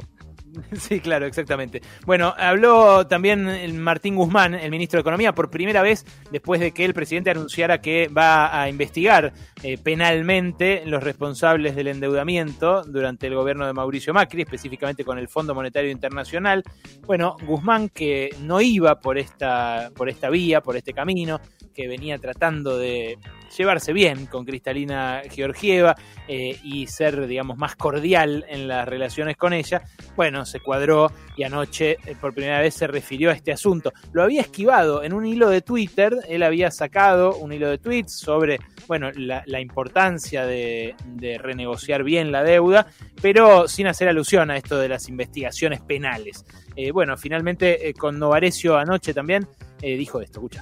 El fondo es responsable también de lo que ocurre en Argentina. Hay responsabilidad compartida. El fondo le prestó a un gobierno de una forma que muchos consideramos que fue un préstamo político. Fue un préstamo para apoyar la campaña del presidente anterior, a costas de su, que terminó el pueblo argentino sufriendo. Bueno, está, eso es lo, lo- más fuerte que puede, que embestir Martín Guzmán, eh, un, un- un correcto, un, un alumni de la Universidad de Columbia, viejo. No le pidan que baje al fango, que le tire cosas a Georgieva, ¿eh? no le Mm. pidan que, le no- lance No papelitos. sé dónde va a terminar, no sé dónde va a terminar. El, el año pasado era muy distinta su manera de hablar. Va. Sí. increyendo, va evolucionando. Yo no sé si no termina en el fango, ¿eh? Incluso ayer, eh, ayer a Novarecio un par de veces se le plantó. Veces se plantó cuando Novarecio dijo, hay empresarios que se están yendo a Uruguay. ¿Quiénes? ¿Quiénes? Le decía, ¿quiénes? A ver, ¿qué empresarios? Si vienen, vienen acá, eh, están en Uruguay, pero vienen acá a reunirse conmigo y, y producen acá. Epa. ¿Eh? Se plantó ahí. Bueno, puede ser, ¿eh? Puede, puede ser, puede ser. Eh, Ojalá me sorprenda, ojalá me sorprenda. Eh, la, la deriva de las circunstancias lo irá. Lo Y irá citó a Tolstoy, citó a Ana Karenina. ¿En serio? Ojo, sí, citó a Tolstoy. Mirá, este, hizo una cita. Leña escondidas en Colombia eso, porque te ven leyendo eso en Colombia, eso. Comi, dicen, sos un comi, comunista. Eh, Bueno. Obvio que Guzmán, eh, la grieta esta, es el que hace el trabajo práctico y manda al frente a los amigos, ¿eh? Ese, seguro, seguro. Sí. Eh, profesor Sí. Stiglitz, profesor Stiglitz. Johnny, no, Acá hay una captura, me lo imagino. Y- igual los manda al frente, los manda al frente, pero los vacuna los amigos. Los Claro. vacuna también. ¿eh? horrible, horrible. Bueno, eh, a ver qué más tengo en el menú. Tengo un Juan Grabois. Ah, sí, esta declaración de Grabois eh, llevó a, a mucha, mucha polémica. Estaba hablando en el canal 9 de Chubut contra la mega minería y se refirió a los sueldos que paga este sector. Suele ser el, el anzuelo, ¿no? Ellos dicen, eh, bueno, permitan la mega minería porque se van a pagar buenos sueldos. Esto respondió Grabois. Eso es una porquería, digamos. Que eso es mentira, que resuelve los problemas de trabajo. Son puestos de trabajo que a la gente, a la gente le- es como la del petróleo. La gente se va 15 días ahí solo, sin la familia, gana un montón de guita, se la gasta toda en falopa, se enferma y se caga muriendo. Bueno. Bueno. Ese es el problema. Poco fuerte, Juan, claro, parece, parece La otra, Manuel, ¿qué ¿no? dicen? ¿Es una metáfora? ¿Esto también estamos en el terreno metaforil todavía? En todo pre- preguntémosle a Claro. En todo caso, la Aquí metáfora dice- es toda. Capaz que no se la gastan toda. No creo que se gasten toda en falopa, pero en lo demás. Sí. Después, después pido disculpas, ¿eh? Juan dijo, eh, si algún laburante se sintió ofendido, le pido humildemente perdón. Es horrible lo que acabo de decir. Y claro, es que tienen que aprender de los economistas. Ya le había pasado a Emanuel, señor. Lo que pasa es que Manuel lo hizo completo, ¿viste? Porque se dio cuenta que se estaba riendo uno. Eh, no, es como hizo todo el círculo. Porque ca- ca- casi que no fue una metáfora eso. Casi que, casi que era. eh, Estaba invitando al camarógrafo. Estaba invitando al camarógrafo de joda después, del- después de la entrevista. Ah, che, dale, vamos. En, en Chubut que está la anónima, está, porque hay que ver, a lo mejor hay desabastecimiento, entonces claro, la gente no puede ir a comprar que yo comida, que yo no puede comprar la falopa, ¿viste? A lo mejor es eso. Sí, no, Hay que explicar la ley de abastecimiento ahí en, por lo menos en Tiene- Chubut, en Vaca Muerta. Tiene razón, yo no conozco tanto el mundo de la megaminería como el del petróleo. Sí me metí mucho en, en, eh, pozos petroleros, estuve en pueblos petroleros. Es un gran problema el problema de la drogadicción para el petrolero eh, y también el problema del desarraigo. Muchas veces cuando vienen de esos 15 días, eh, los hijos no los reconocen, no Mm. los quieren eh, ver. Bueno, está el problema de la, de la infidelidad, ¿no? Una- un gran problema, familias que se separan durante 15 días. Eh, les conté, ¿Cómo hace ¿no? todo el mundo? que- no, bueno. Eso, algunos, algunos Alberto lo hacen, eh, lo hacen así como más compulsivamente. En este caso, ¿Cómo los empleados, mundo? los empleados petroleros eh, no se dan el teléfono de la casa entre sí, ¿viste? Se desconfían mucho porque, Muy como saben, la, la guardia del, del amigo que se va 15 días al Ah, mm. ¿Entendés? ¿Entendés? Eh, sa- saben Claro. solo el teléfono celular. La, la, Perverso. la casa no- Y es fe. Lo que debe ser la agenda, ¿no? Del petrolero. Porque deben, deben tener anotados y deben tener agendado con nombre distinto a todo el mundo. Sí, basta, bueno, ¿No? basta, bueno, basta, basta. No, no nos metamos más ahí, suficiente. Pero en ¿Cómo serio. les ¿Cómo les gusta estigmatizar gente? Qué terrible. No, pero en serio es un problema y el gremio petrolero lo, lo trata así, como una enfermedad laboral. Es, es grave, nosotros nos cagamos de risa. Tiene razón Juan. También Juan, como es muy del amigo del Papa, no le gusta que la familia se separe, ¿viste? Claro, es como, sí. Claro. está ahí. la- Ah, él quiere eh, Francisco, la mamá, el papá, los chiquitos, en Hay que que casa. se la gasten todas en estampitas, en hostia, ¿viste? En un cáliz. en una figurita, de- una figurita de San Cayetano o, o- o en la misa, en la limosna. Claro. Bueno, eh, a ver, tengo para cerrar un pichetazo, ¿eh? Un Upa. picheto, sí, como los que te gustan a vos, ¿no? Un verdadero Miguel Ángel Picheto. Por Eh, supuesto. A ver, habló en Radio Futurock esta mañana sobre vacunar a menores de 40 años. A ver qué dijo. Escuchame una cosa, querido, a los 40 sos inmortal. Tenés todas las defensas y tenés todo. Darle, darle la vacuna a tipo de 40 es una gran pelotudez la que hicieron. Y, y bueno, y esos son errores. Pero bueno, así estamos. Yo no. Yo no lo Pero los planteo especialistas eso. recomiendan vacunar a, a toda la población. Está bien, sí, el perro también hay que vacunarlo porque por ahí te contagia. ¿Sabés qué pasa? Los infectólogos eh, inundaron el discurso del miedo y del terror. Y bueno, sí, está bien, hay que vacunar a todo el mundo. Yo fui intendente a los 35 años. ¿Sabes qué? Me pasaba todo por eso. No, no voy a ser mal educado a la mañana porque. Eh, escuchame una cosa, a los 35, nene, no te para nadie, querido. ¿Qué vacuna? ¿Qué? La, contra la rabia podés tener una- alguna vacuna. Es espectacular, te das cuenta, lo tenemos que entrevistar una vez por semana. Como Yarvide, como Yarvide en Radio 10, como Yarvide en Radio 10, tenerlo, tenerlo a, a Pichetto en un, en un sillón así de terciopelo rojo, que nos hable así, como le habló a Juana Morín. ¿Viste cómo le dice nene, pibe? El, otro día, el otro día conocí a un chico de 30 años que, que hablaba como Pichetto, me decía, no, pibe, la verdad que le digo, le digo, "Cap- le digo, ¿cuántos años tenés, loco? Me, me dice 32. Eh, Agustín, me acuerdo, se llama. Le digo, me dice 32, le digo, pero ¿qué? ¿Sos amigo de Pichetto? ¿Trabajás, con Guillermo Moreno. ¿Qué te pasa? Me decís pibe a cada rato. ¿Cómo vas a decir pibe? Bueno, una cosa increíble. Vos sabés que yo, yo lo quiero mucho, pero la verdad es que el argumento de sí también te dicen que hay que vacunar al perro no tiene nada que ver. Ah, bueno, él se refería a Berbisky. Decía, bueno, hay que darle de la rabia. Hay que darle de la rabia al perro. Fueron alusiones a Berbisky, esas claramente, claramente. Un maestro, bicho. Lo que faltaba era que se escuchara eh, así el ruido del tipo mezclando el café, ¿viste? ¿Viste? Como diciendo, no, ¿sabés, pibe, acá lo que hay que hacer? Yo cuando tenía 35 me pasaba todo por acá. Así te tenés que escuchar. El cafetín, cafetín. Cambiaste el dial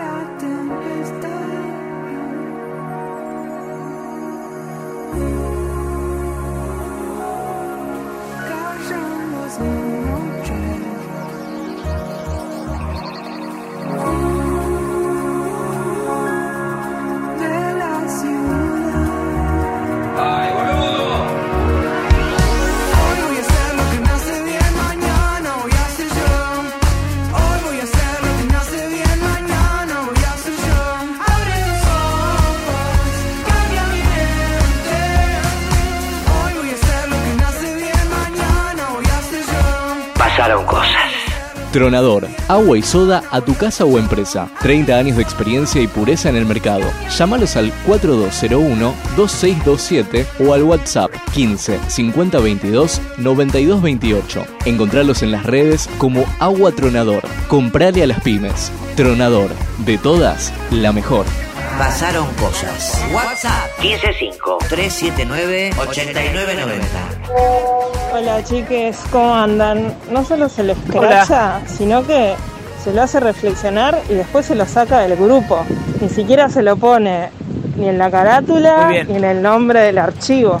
Si se manda, nada, nada. No se buchonea a nadie, nunca, nunca se buchonea. favor. A fumarla, un día por vos, otro día por mí, a fumarla. No hacen nada por vos. Claro, eh, tiene razón hacer. Son vagos. No, no. Algo te No pueden más- conseguir. No los ves más después porque no es que te haces amigo de alguien que te caga de esa manera tampoco. Además, y no me corran por izquierda, ¿eh? Nada de socialismo acá, de compartir el conocimiento. No, no. Eh, El socialismo es responsabilidad, viejo, es planificación. Es todo lo contrario a vivir al otro, al que está al lado. ¿Entendés? Pero no es señalar compañeros. Pero no es señalar compañeros, que es lo que estamos discutiendo. Ah, eh, más, más o menos, es más o menos. Fíjate en Alemania Oriental, más o menos. Cada uno con su punto de vista. Ah, ah, ah, ah, ah, sos, sos socialista de eso. Ah, bueno, bueno, bueno. Nada Hay más que- derechista que ser trotskista a esta altura de la vida. Qué bárbaro. Bueno, ya jugamos, ya jugamos, ¿eh? ya jugamos al juego de los cubiertos de plástico. Antes, una breve de Alejandro Wall, dale. El gobierno de la Ciudad de Buenos Aires eh, aprobó, lo publicó hoy en el boletín oficial, un protocolo para las elecciones en los clubes de fútbol. Venía habiendo mucha polémica alrededor de esto porque varios eh, clubes que incluso tuvieron elecciones, eh, Huracán lo tuvo hace muy poco, precisamente en la Ciudad de Buenos Aires, eh, en donde, claro, hay mucho, tenés este, la aglomeración de socios, tenés que armar las urnas y siempre hay discutio- discusión sobre eso. Eh, armó un protocolo entonces el gobierno de la ciudad para las asociaciones civiles, no solamente para los clubes, con una determinada serie de recomendaciones para que puedan desarrollarse los comicios y que sea con el voto secreto y presencial, pero minimizando la posibilidad de transmisión del COVID-19 en esas elecciones. Bien, ojalá que lo organicen bien porque en todos lados los protocolos tienen agujeros. ¿eh? Es difícil, es difícil, lo estamos viviendo, lo estamos viendo también en las escuelas, Huele. Hay eh, algunos que se les cierran burbujas porque hay un solo caso y bueno, en el deporte ya se vio muchísimo, ¿no? En el deporte ya se vio mucho. Y te cuento una cosita más cortita, si puedo. Y es que eh, es probable que Alberto Fernández esté mañana en la inauguración del Estadio Madre de Ciudades de Santiago, el partido entre River eh, y Racing por la Supercopa. No se va a quedar a ver el partido, pero sí va eh, a cortar la cinta como presidente de la Nación eh, en, ese, en ese partido. Así que es posible que mañana entonces los veamos a Alberto Fernández en Santiago del Estero, en la provincia de Gerardo Zamora. ¿Estamos para jugar, Mauro Ello? ¿Tenemos a los participantes? Y juguemos entonces, nene, claro que sí. Vamos a jugar al juego de los cubiertos de plástico, ese juego donde ustedes tienen que adivinar cuánto gastaron, mis amigos, en su Morphy. Yo voy a decir dos platos que se pidieron los chicos y ustedes tienen que decir cuánto creen que gastó cada uno, ¿eh? Gana el que se acerca más. A ver a quién tengo. Hola. Aló. Hola, ¿cómo estás? ¿Quién sos? ¿Qué haces ver como Javier? Bien, Javier, ¿de dónde me llamas, capo? De Montecastro. ¿Conoces? Mira, no, no conozco. ¿Dónde es Montecastro? Y al lado de Versalles, al lado de Devoto, era lo que era Ah, Versalles. sí. Sí, Eh, sí. el ahora Fortín, el Fortín, la coordenada exacta es el Fortín. La mejor Es- Buenos Aires. Es donde están las calles con nombres de filósofos, ¿no? Sí, señor. Qué grande. ¿Y vos vivís en alguna de esas calles? Porque me copa mucho No, eso. Vol- no, yo vivo en Ah. la calle Cortina, nada que ver.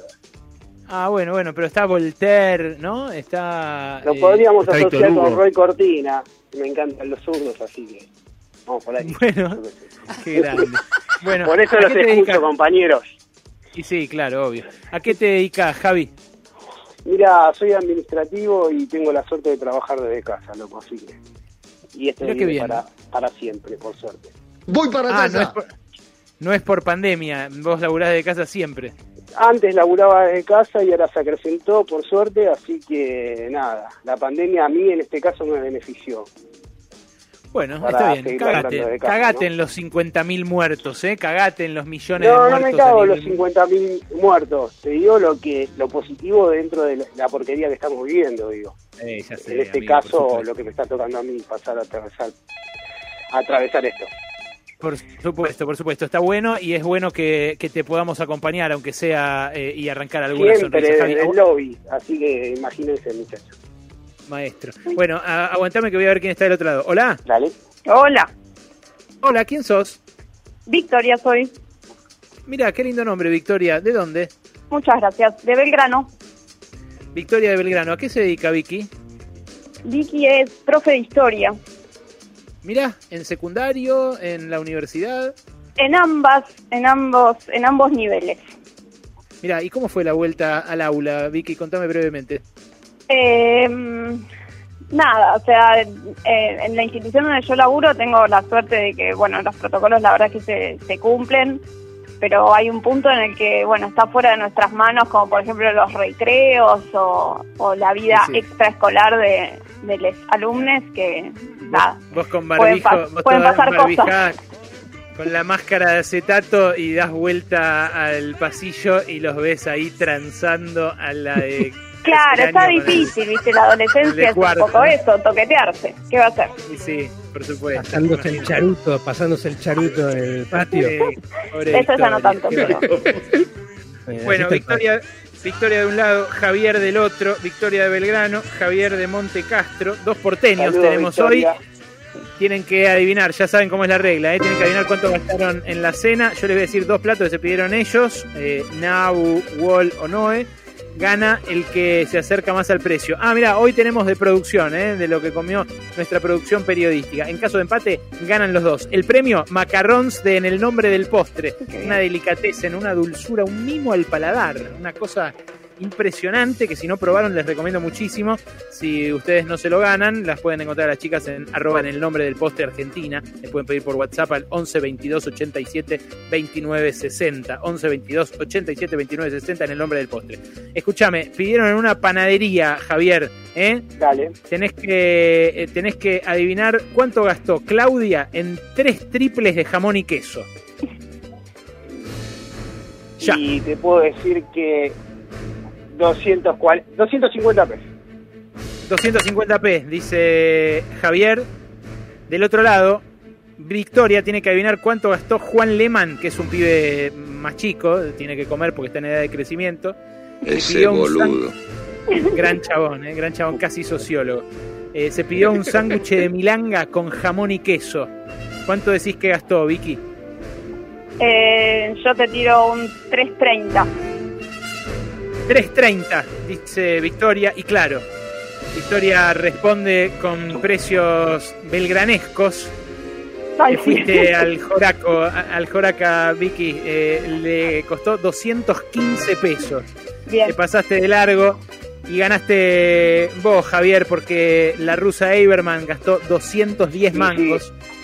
Y vos estuviste Viniendo de la rusa seguramente era barato, ¿no? ¿O no? Claro. Te dejo pasar el comentario antisemita porque viví cerca de Vélez.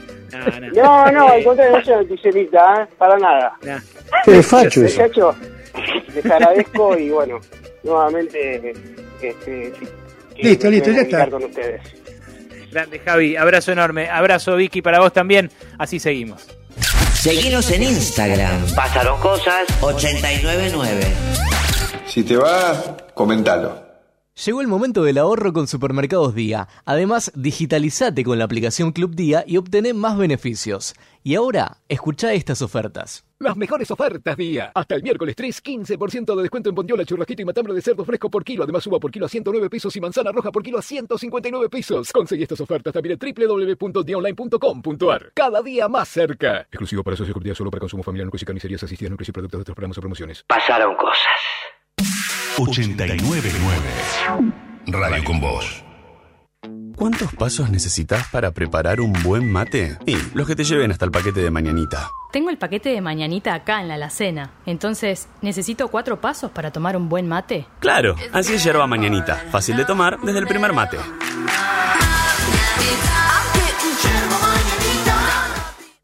Hoy más que nunca es bueno seguir hablando y sonriendo con confianza. Por eso, si usas prótesis dental, probá Corega, que asegura tu prótesis durante todo el día y te da la confianza que necesitas.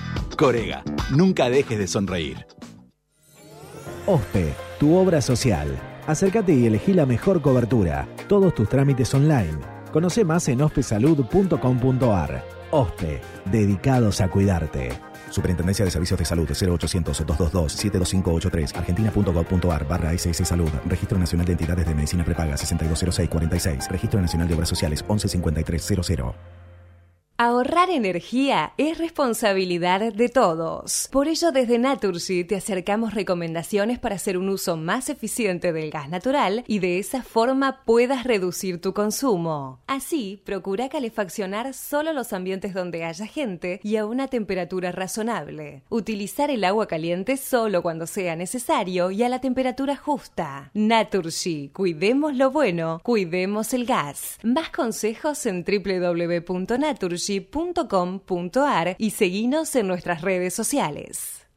Con Infinia, no solo parece que anda mejor, anda mejor. Desde 1890, en Cervecería y Maltería Quilmes, nos centramos en la gente. Por eso estamos comprometidos con la calidad de nuestras bebidas y con el desarrollo de nuestras comunidades en todo el país. Cargas Infinia, cargas máximo octanaje. Cargas Infinia y tu auto anda mejor. Este verano aprovecha con Chevalier. Extendimos la promo Reencontrate. Comprando tus pasajes hasta el 15 de febrero, obtenés un 50% de descuento en tu próxima compra. Conoce más en www.nuevachevalier.com. Del 25 de febrero al 10 de marzo en Jumbo. Compra en grande y ahorra en grande. Aprovecha Family Pack. Nuggets de pollo Grupo Lar por 400 gramos, 195 pesos. Green Hills caja por 100 gramos, 105 pesos. Además, vino Esmeralda por 750 centímetros cúbicos varietales a 325 pesos la unidad. Encontrá también estas y otras ofertas en jumbo.com.ar. Sigamos cuidándonos. Jumbo, te da más. Para más información ingresa a jumbo.com.ar. Promoción válida del 25 de febrero al 10 de marzo de 2021 en sucursales Jumbo adheridas informadas en jumbo.com.ar. Origen de los productos Argentina. Cargas Infinia, cargas tecnología molecular. Cargas Infinia y tu auto anda mejor. Todo va y viene, las estaciones, las modas y las clases. Vuelven las clases y los beneficios Credicop siempre siguen. Del 11 de febrero al 12 de marzo, con tus tarjetas Cabal Credicop, ahorro y cuotas en cientos de comercios para la vuelta a clases. Conoce los comercios adheridos en www.bancocredicop.coop. Banco Credicop Cooperativo. La banca solidaria. Promociones destinadas a la cartera de consumo. Consulta vigencias, topes de reintegro, comercios adheridos, bases y condiciones en www.bancocredico.coop. Cargas Infinia, cargas máxima limpieza de inyectores. Cargas Infinia y tu auto anda mejor. Radio con Voz. Radio 899.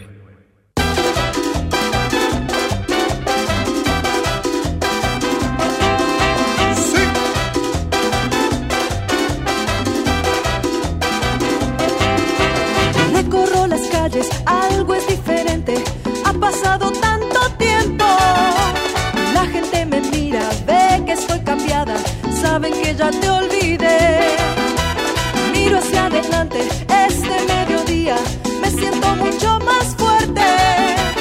Desde que te fuiste, ya no hay más tristeza. Sola puedo sonreír.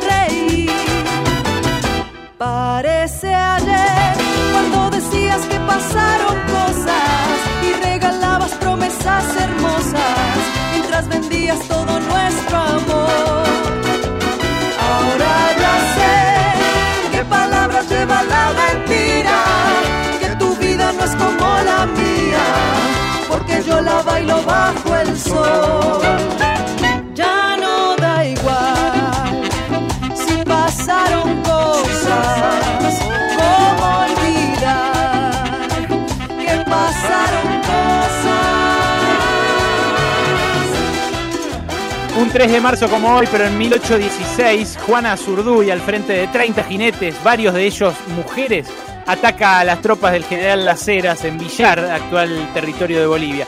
Les quita el estandarte, recupera fusiles y encima se lleva municiones. Por esta acción fue nombrada teniente coronel y se convirtió en la primera mujer con rango militar en Sudamérica. Sí, no son solo padres los de la patria, también hay madres como Juana Zurduy. Hola Berco, ¿cómo le va? Dígame, ¿necesita hacer trámites jubilatorios, asesoramiento, planificación o reclamos ante el ANSES? Consulte a jubilamosya.com.ar a cargo de las doctoras Bárbara Yargorodsky y Sara Stiebelman junto con un gran equipo de profesionales especializados en temas jubilatorios. Jubilamosya.com.ar Estudio jurídico con más de 40 años de experiencia. Comuníquese al 15 31 19 80 22 o a jubilamosya.com.ar. En Facebook, Jubilamos Ya. Gracias, Garbita, por tanto, ¿eh? Qué lindo pibe que sos. Pasaron 10 minutos de las 3 de la tarde y, claro, la vacunación nos tiene pendientes, nos tiene pendientes de cuántas llegan, de cuántas se mandan a la provincia, de cuántas se colocan y también hay pelea por cada jurisdicción, que por supuesto quiere más Noelia Barral Ligera. Contame todo. todos quieren más, todos queremos más. Bueno, el gobierno está esperanzado en eh, que se empiece a, de alguna manera, solucionar la llegada constante de vacunas a la Argentina. Sabes que estuvo Cecilia Nicolini, la asesora del presidente Alberto Fernández, la semana pasada en Moscú. ¿Hay alguna expectativa del gobierno de que eh, la Federación Rusa normalice el envío fluido de eh, vacunas de Sputnik V a la Argentina con eh, una mirada optimista de que empiecen a llegar semanalmente 600 mil dosis a la Argentina, eso sumado a los acuerdos con Oxford AstraZeneca, a la iniciativa COVAX, a las negociaciones que siguen vigente por la vacuna china Sinopharm, así que hay expectativa en el gobierno de poder tener vacunada a la población objetivo antes de que empiece el invierno. Son 8 millones de personas los que deberían estar vacunados, las que deberían estar vacunados para ese momento y eh, el gobierno tiene expectativas. ¿Cuántas eh, vacunas se aplicaron hasta ahora? Bueno, hasta ahora se aplicaron 1.181.000 eh, vacunas. Esto surge del monitor eh, de vacunación público que el gobierno eh, instauró después del escándalo de la vacunación VIP, distribuidas hay 2.200.000 y aplicadas 1.181.000. O sea que hay una demora en la aplicación de las vacunas. Vos me dirás cómo están distribuidas 2 millones y llegaron 4 millones. Bueno, es un poco lo que decíamos ayer. De esas 4 millones, hay un millón y pico que recién llegó hace dos días. Se está terminando de preparar el, el operativo logístico para llevarlas a las provincias. Y además hay medio millón que el gobierno decidió no distribuir, que es eh, el medio millón de las vacunas Sinopharm. De Sinopharm llegaron a la Argentina un millón, pero el gobierno va a distribuir la segunda mitad cuando tengan que aplicar las jurisdicciones la segunda dosis. Ayer Nora nos contaba de esta discusión a nivel global que no está saldada respecto de si vacunar a más con la primera dosis o completar la vacunación de menos con las dos dosis. Bueno, el Ministerio de Salud se inclina por ahora por esta segunda opción y esa es la decisión respecto de eh, las Sinopharm que faltan distribuir. ¿Quiénes se vacunaron hasta el momento? Bueno, de los vacunados, el 75% es personal de salud, el 20% son personas mayores de 60 años, el 4% es el personal estratégico, entre los que están los funcionarios que se vacunaron, pero también el servicio penitenciario, los docentes, las Fuerzas Armadas. El 0,37% es eh, personas de 18 a 59 años con factores de riesgo. Eh, y así está distribuida la vacunación en la Argentina. ¿Quiénes ah, son? sí. Me interesa me interesa muchísimo. Esto último que decís de los eh, de 18 a 50 años con factores de riesgo. Eh, a ellos, por ejemplo, en la provincia y en la ciudad de Buenos Aires todavía no se los está vacunando. Se, todos en otras provincias, ¿no? Son, sí, son población objetivo y que y esto es la, la posibilidad de que otras provincias vacunen respecto de estos criterios más, si querés, avanzados en el calendario respecto de lo que está pasando en provincia de Buenos Aires y en Ciudad de Buenos Aires tiene que ver con una discusión que hoy planteó eh, Fernán Quirós y a la que vamos a llegar en un ratito nada más. Antes déjame contarte quiénes son las provincias que están vacunando a mejor ritmo. Por ejemplo, La Rioja ya tiene aplicadas el 89% de las dosis que recibió. Jujuy el, 80 el 87%, La Pampa el 76%. ¿Quiénes son las que están peor en ritmo? Tucumán eh, tiene el 48,8% de las dosis aplicadas.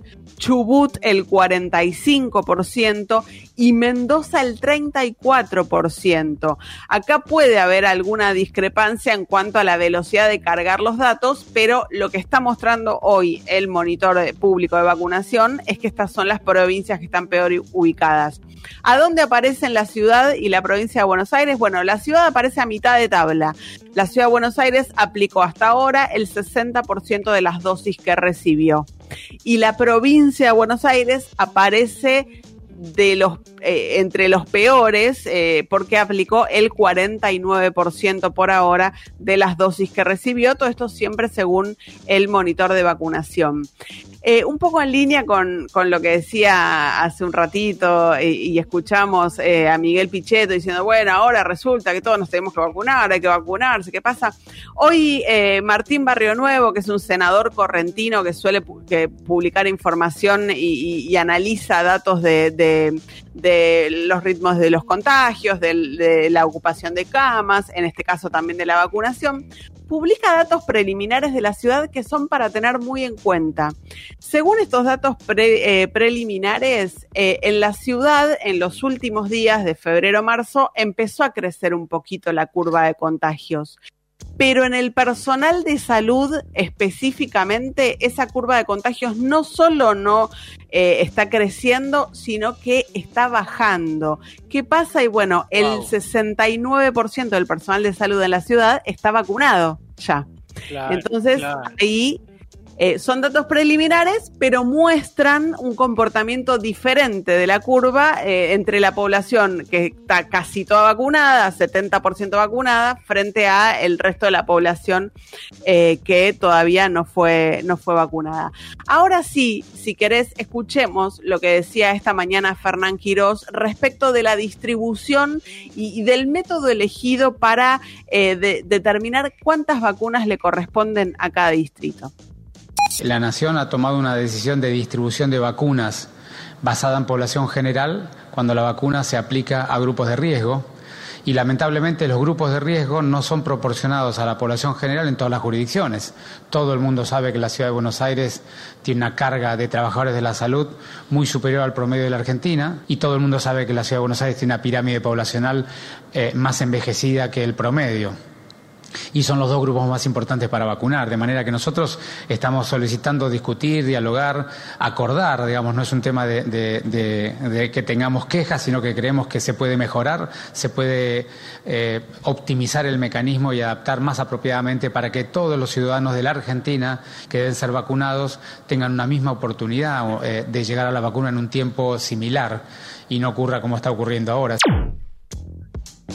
Esto que dice Quiroz básicamente es, nosotros tenemos más población adulta, más personal de la salud, nos deberían dar más vacunas que las que nos están dando para que proporcionalmente podamos llegar a mayor cantidad de gente de los grupos objetivo.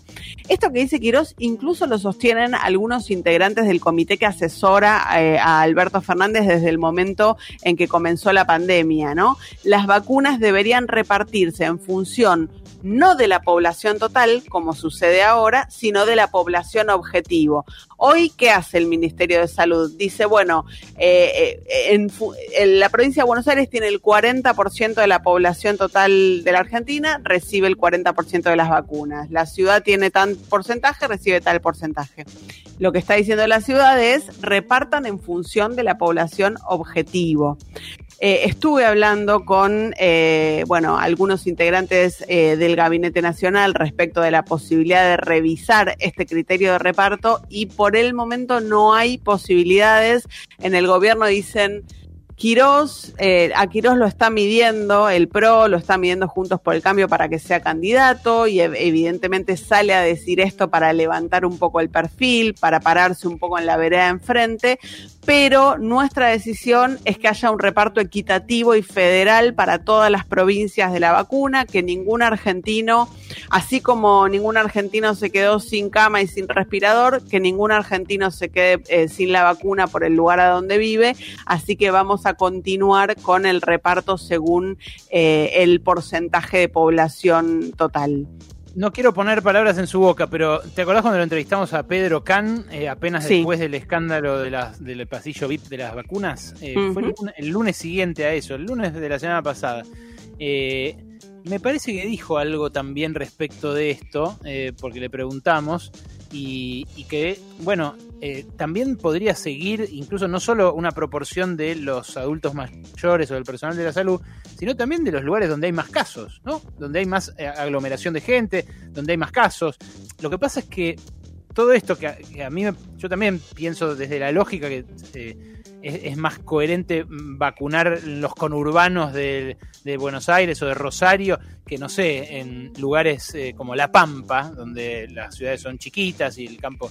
No, ten- no tiene nada que ver con lo de Sergio Siloto que dijo que nos tenemos que morir los porteños, ¿no? El- el- Porfa, el- no dijo eso y Sí, déjalo en paz al lo gobernador Siliano. Lo, odio favor. para siempre, lo odio Lo para siempre. Lo Sí. defenderé siempre. Bueno, pero no tiene que ver con eso. Digo, no, no tiene que ver con, con, la, con esto de lo- las aglomeraciones, de los conurbanos.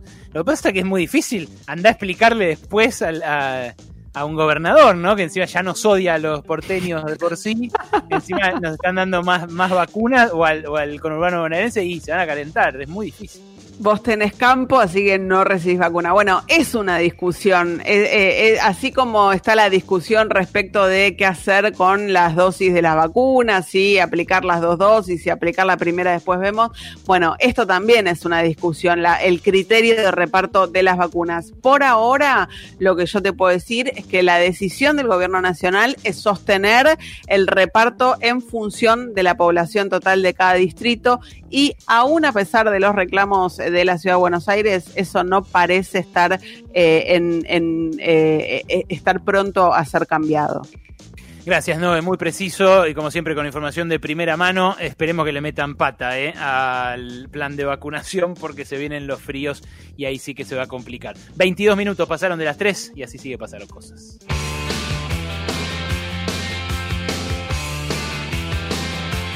de Steamboats, ancient goblins and wallows come at the grand line making a sound. The smell of death is all around. And at night when the cold wind blows, no one cares,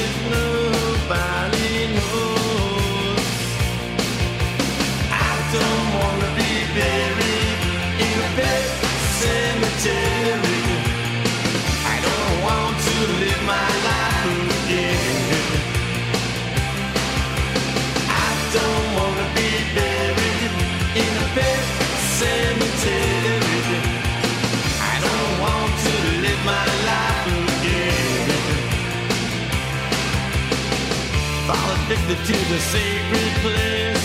This ain't a dream, I can't escape. Molars and fangs that are picking up bones. Spirits moaning among the tombstones. And at night when the moon is bright, someone cries something ain't right. I don't wanna be buried in a pet cemetery.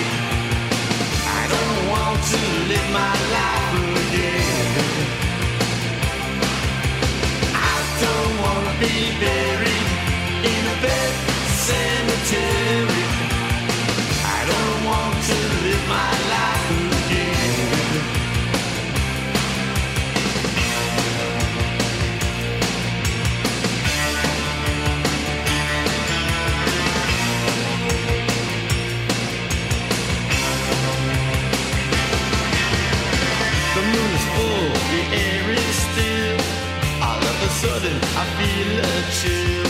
Victor is grinning, flesh is riding away. Skeleton dance, I curse these days. And at night when the wolves cry out, listen close and you can hear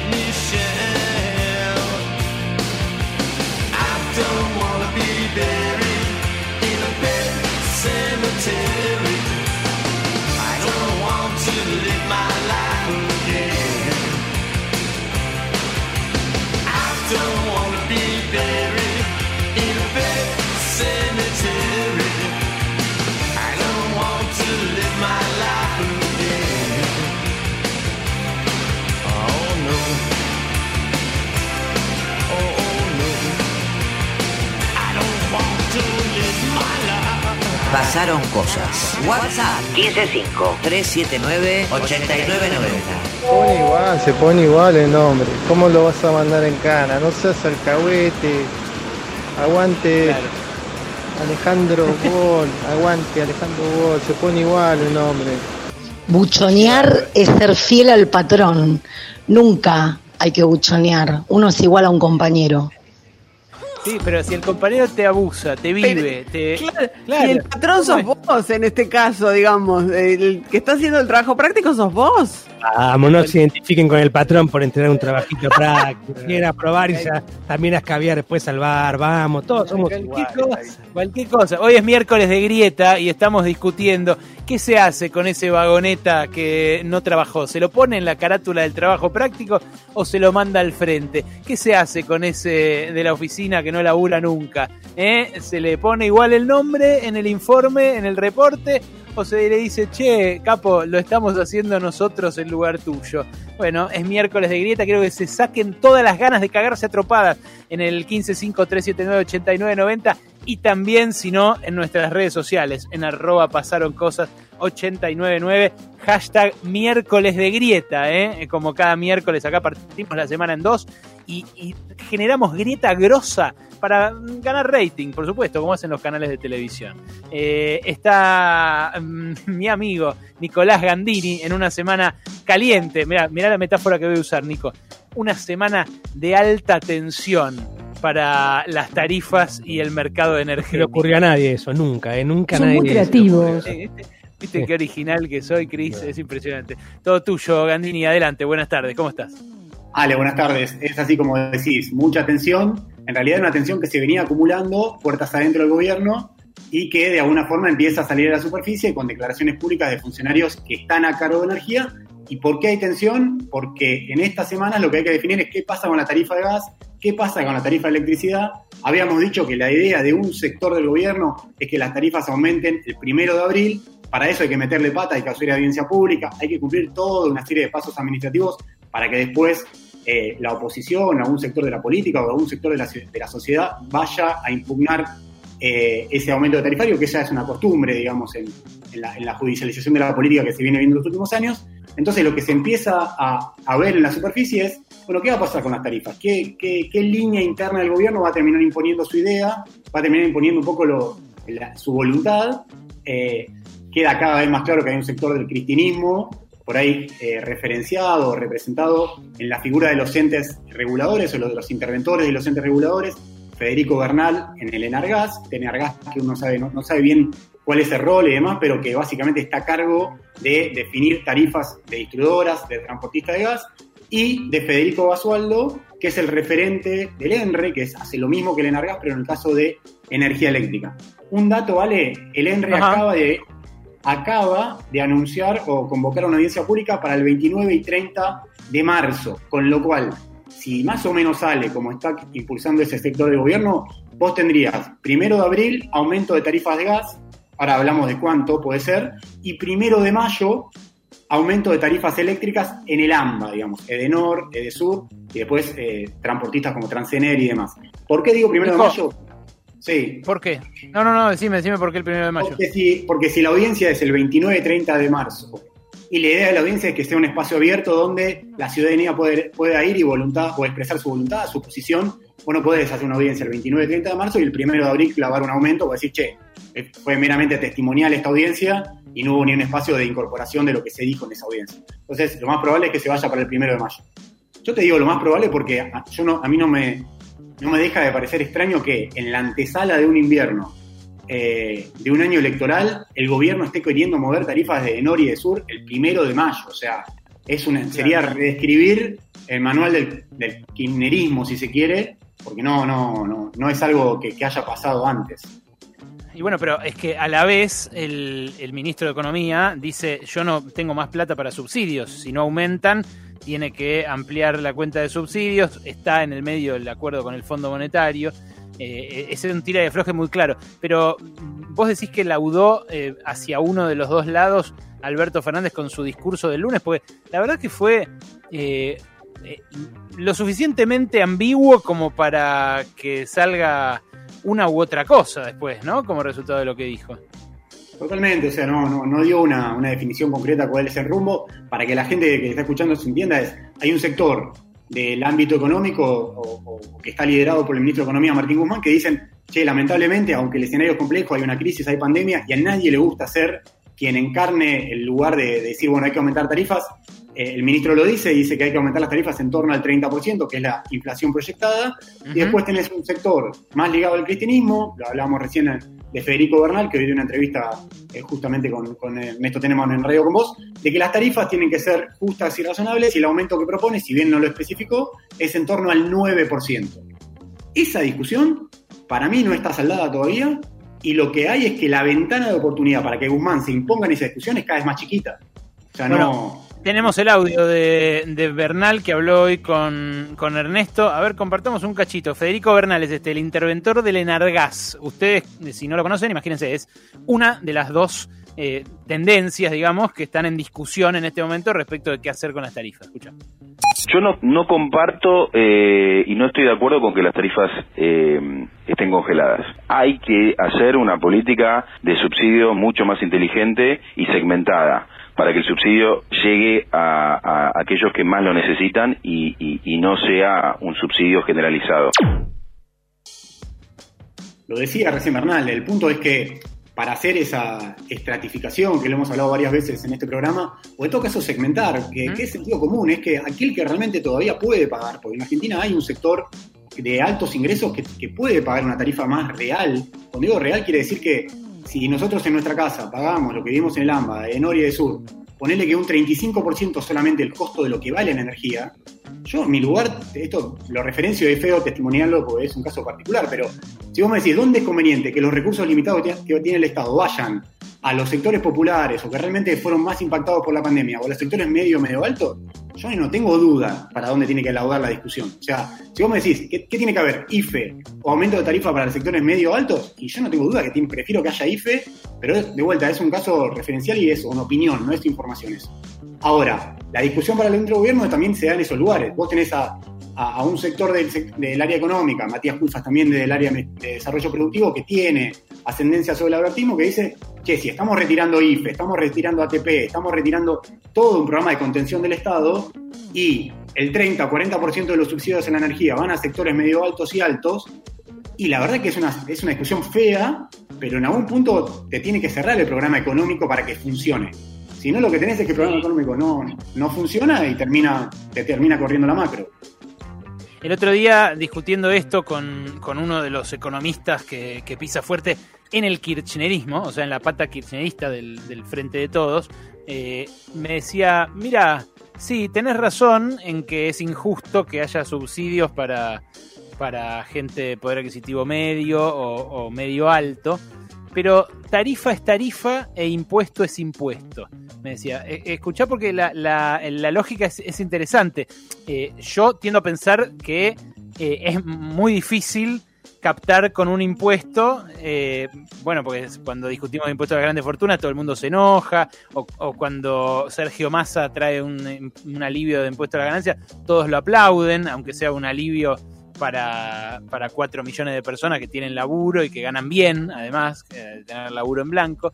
Eh, con lo cual es todo muy difícil en materia impositiva. Pero lo que me decía este, insisto, un economista que habla al oído de Cristina, es, yo no sé si, si es lo mejor una tarifa progresiva. Prefiero que las tarifas sean bajas para que el país sea competitivo y después cobrarle un impuesto fuerte a ese tipo que tiene altos ingresos y que paga esa tarifa baja.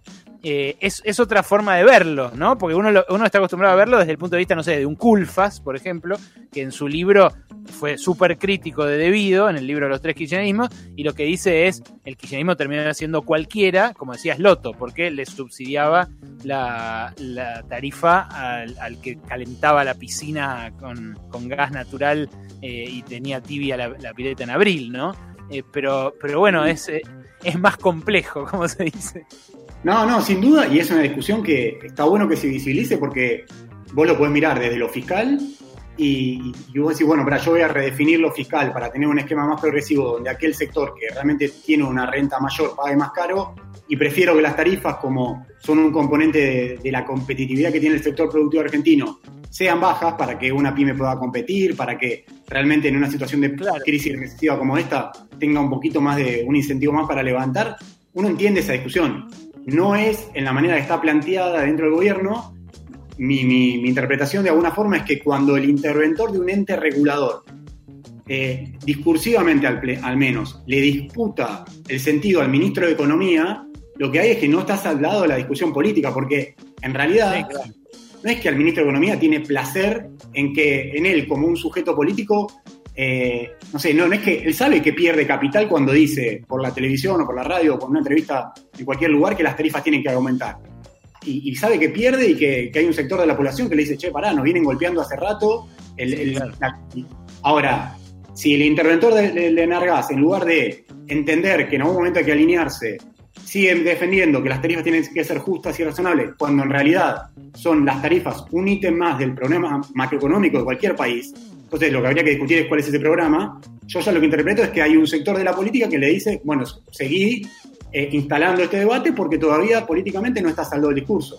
El debate, Claro, perdón. Entiendo, entiendo perfectamente. Y, y sí, eh, por supuesto que la señal es, es muy confusa, ¿no? Cuando uno ve que el jefe eh, dice una cosa y el, el tipo que está muy claramente muy por debajo dice otra por radio sin ningún problema, claro. Es, eh, que está en su derecho. Lo que uno no entiende es por qué no hay algún tipo de ordenamiento político, entendiendo que el tema tarifario siempre paga costos. O sea, no, no, no hay una noticia grata para dar en ese sentido. Lo que pasa es que también es cierto que Bernal, si se posiciona así, también se está posicionando de cara a la sociedad como un sujeto que político, políticamente parece que está defendiendo al usuario y el ministro acá está quedando como el malo que quiere aumentarle. Es una dinámica rara la- en la que el gobierno de alguna forma quedó marcado. Completamente, son avatares políticos también de un frente tan amplio como este, Nico.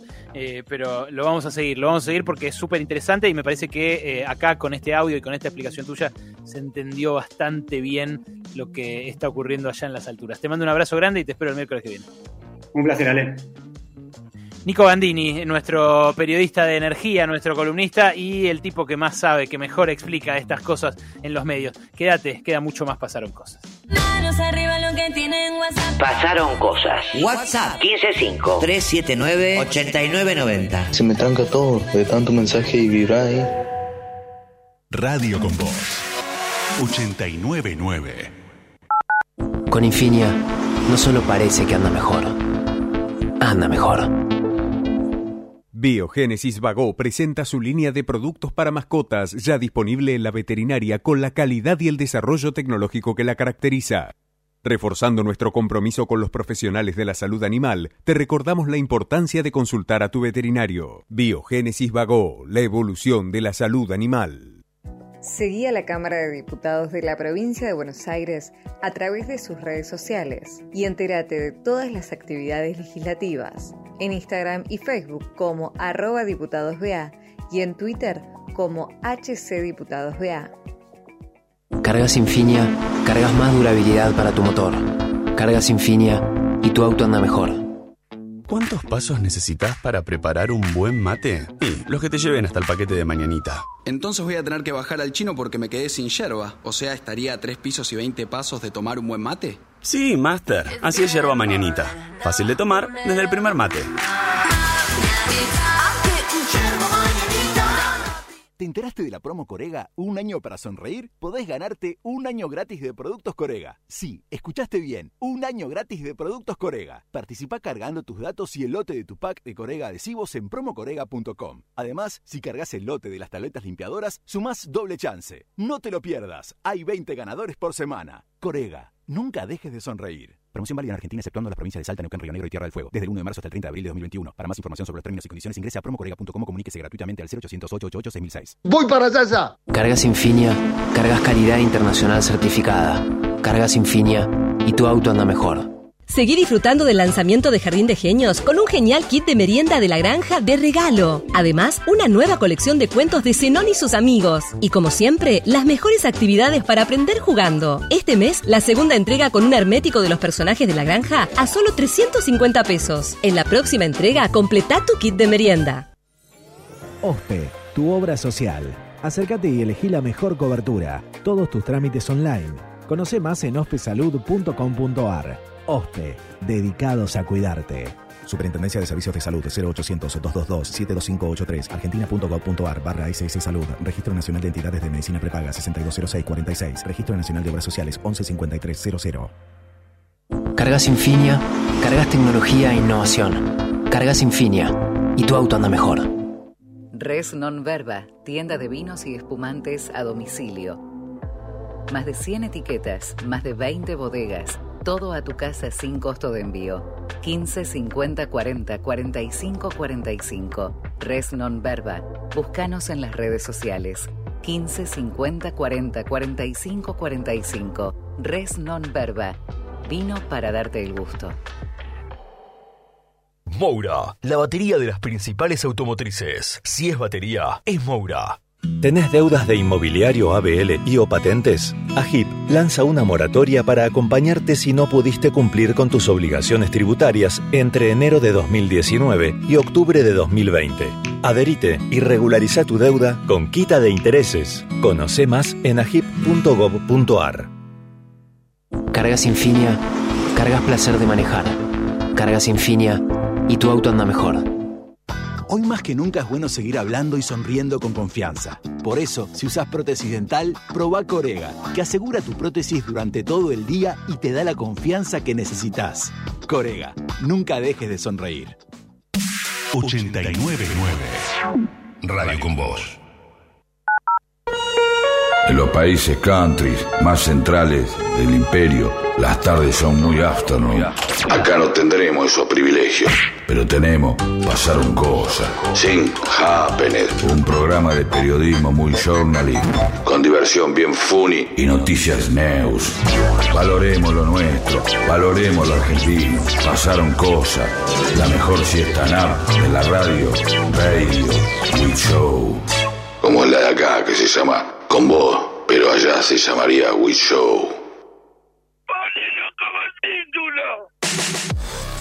Un policía bonaerense mató a una mujer que lo iba a denunciar por abusar de su hija.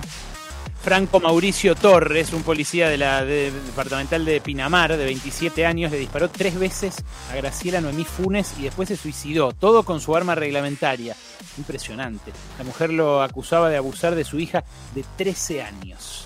Si vos o alguien que conocés es víctima de violencia de género, podés comunicarte al 144 las 24 horas del día, los 365 días del año. Ya hay transmisión comunitaria de las variantes de Gran Bretaña y Río de Janeiro en nuestro país. Lo confirmaron los científicos del Consorcio País, entidad que depende del Ministerio de Ciencia y Tecnología. También se encontró la variante de Manaos en un viajero. En la última jornada se conocieron 6.653 nuevos casos de COVID, 116 muertes, por lo cual el total de víctimas fatales ya asciende lamentablemente a 52.192. Eh, recuperados hay casi 2 millones, ¿eh? 1.916.000, mientras que los casos activos en este momento son 149.548. Jujuy comenzará a vender aceite de cannabis en septiembre. El gobernador Gerardo Morales anunció que dentro de seis meses va a poder conseguirse el aceite de cannabis que produce la empresa estatal local Canava. Eh, se va a vender en las farmacias de la provincia. ¿eh? Mira, Marcos da Pena, venga Marcos. Hola. Bien, bien, ¿cómo anda? El lunes el presidente se expresó en favor del uso medicinal e industrial del cannabis. Eh, lo, lo hablamos incluso eh, con el propio Matías Culfas, eh, que dijo que si fuera por él también despenalizaría el fumo para divertirse. Pero bueno. Así está el eh, país, eh. No, no, a mí me pareció bien. Pero bueno, en septiembre Jujuy empieza a vender aceite. Usted es asesor de la reta. ¿Acá en Buenos Aires piensan ir por este camino? Mire, Markovich, como se habrá dado cuenta, yo soy chapado a la antigua, pero también por cómo uso el barbijo. A mí esto del cultivo de marihuana no me cierra. Y además quiero decirle que esto va en contra de los principios de tolerancia cero que tiene nuestro jefe de gobierno. Ah, sí, no sabía que la reta condenaba tan duramente el cultivo de marihuana. Mire usted. ¿Ma qué de marihuana, Berkovich? De todos los cultivos. La reta tiene tolerancia cero a los espacios verdes. Ve un cacho de tierra, un árbol nativo, una planta y sale vacía la mezcladora de cemento encima. Es una fobia lo del ya, ¿se entiende? Sí, sí, sí, gracias. Vamos a plantar marihuana, nos plantamos césped, vamos a plantar marihuana, no, mi viejo. Joe Biden anunció que Estados Unidos tendrá suficientes vacunas contra el coronavirus para todos los adultos del país a finales de mayo. Otro rasgo de la desigualdad que cruza nuestro mundo, ¿eh? nuestro planeta. Mirá, el presidente estadounidense hizo este pronóstico eh, justo eh, cuando firmaba un acuerdo a través del cual la farmacéutica Merck va a ayudar a Johnson Johnson a acelerar la producción de su vacuna. Eh, repito, dijo que va a tener eh, suficientes vacunas para todos los adultos, o sea, para todos los mayores de 18 años el 31 de mayo. Nosotros estamos pugnando para en esa misma fecha tratar de tener vacunada a la población objetivo, que es el personal de salud y los mayores de 60 años. Eh, fíjate vos la desigualdad, ¿eh? es otro rasgo de desigualdad en un mundo donde el, mundo rico, el 10% de la población, se compró el 90% de las vacunas y donde 150 países no van a tener ninguna vacuna este año.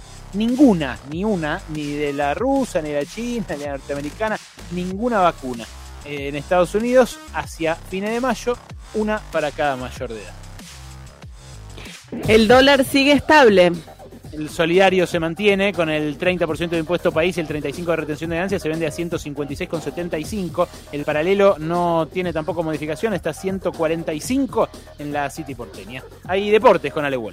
Boca va frente a Claypole por la Copa Argentina a las 21.30, cancha de Lanús, transmisión de Teis Sports. El equipo de Milán Ángel Russo va a enfrentar a este equipo la primera C del partido de Almirante Brown en la provincia de Buenos Aires, sin Carlos Tevez Boca, que esta semana volvió a las prácticas después de la muerte de su padre. Para Claypole, obvio, es eh, ir por la épica, así que atención esta noche. Ayer Defensa y Justicia por Copa Argentina también pasó con lo justo por 1 a 0 frente a Estudiantes de Buenos Aires. Ahora va a enfrentar a San Lorenzo.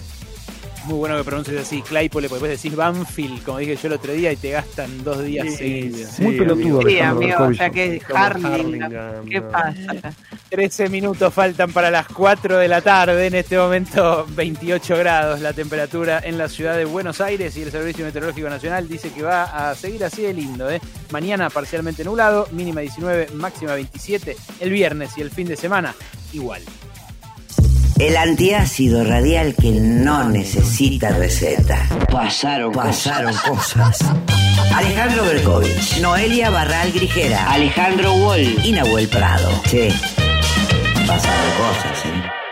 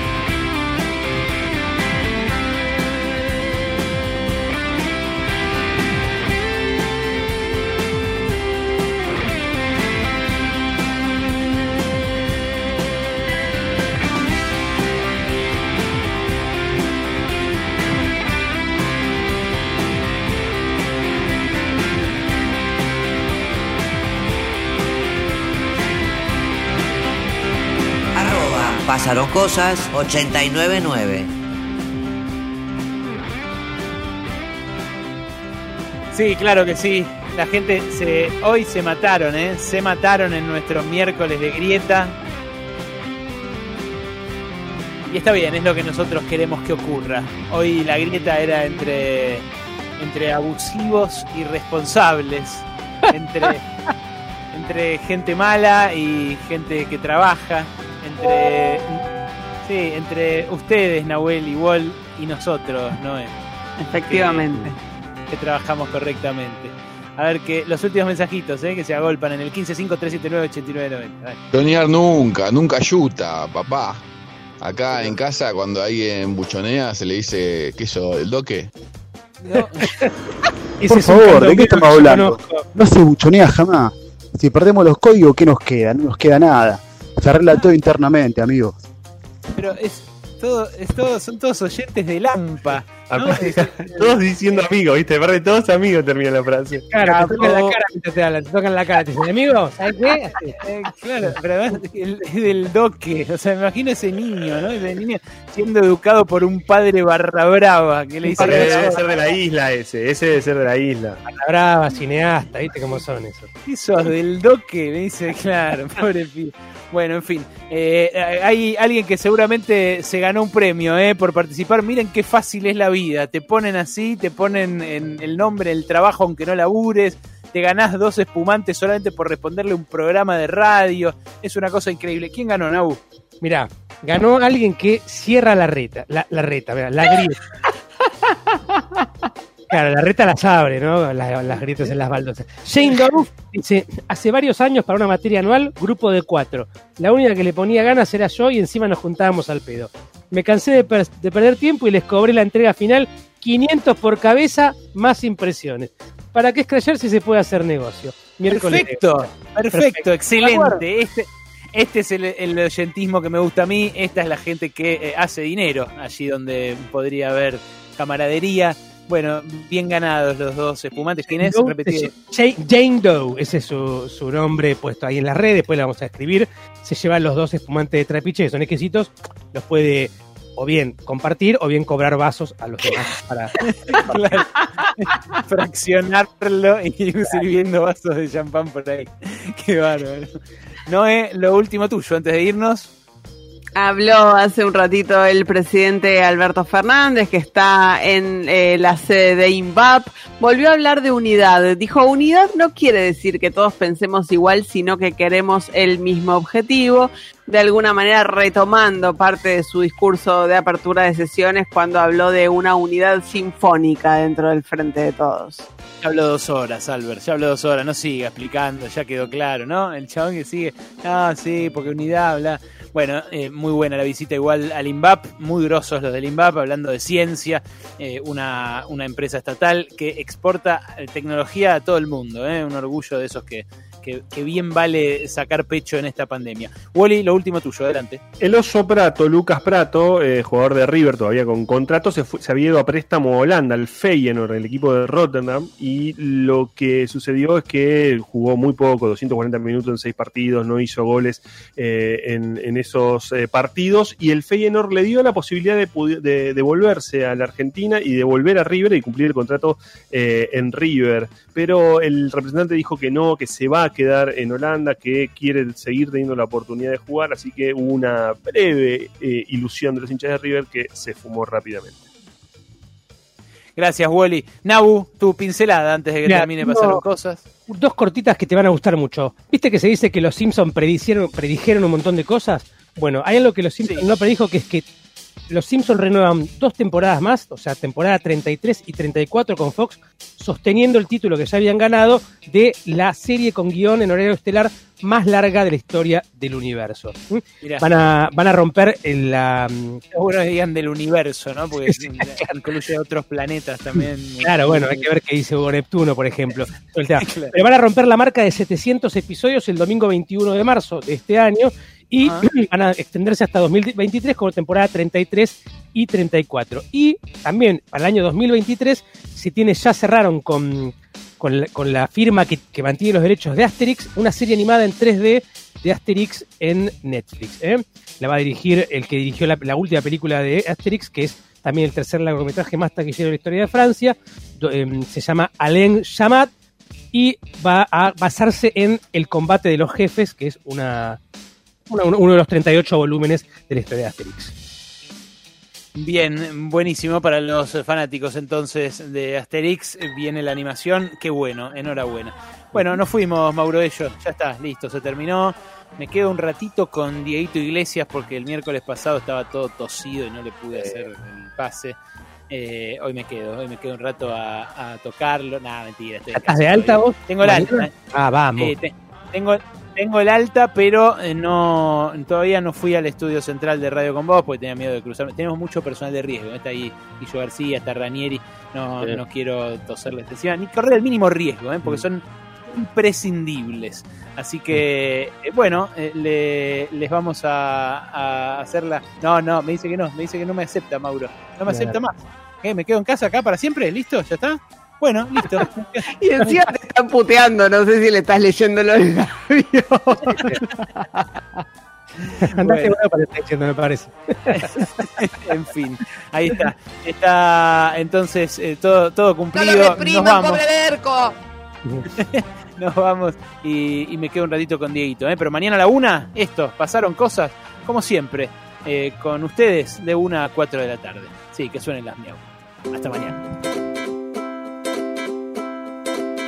Ya sé, terminó, ya sé, va la gente, ya sé lo que me vas a decir.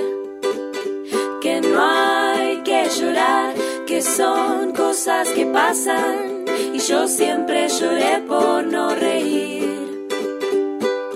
Pero no me queda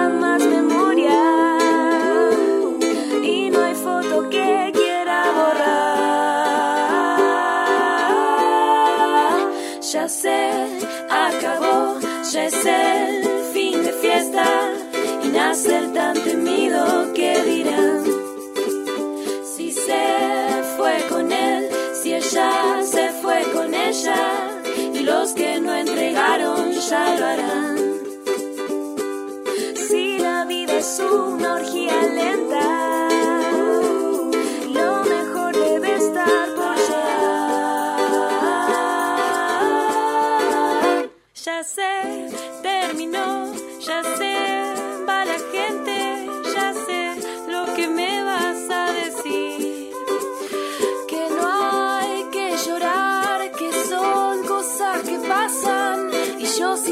lloré por no reír. Si la vida es una orgía lenta, lo mejor debe estar por llegar.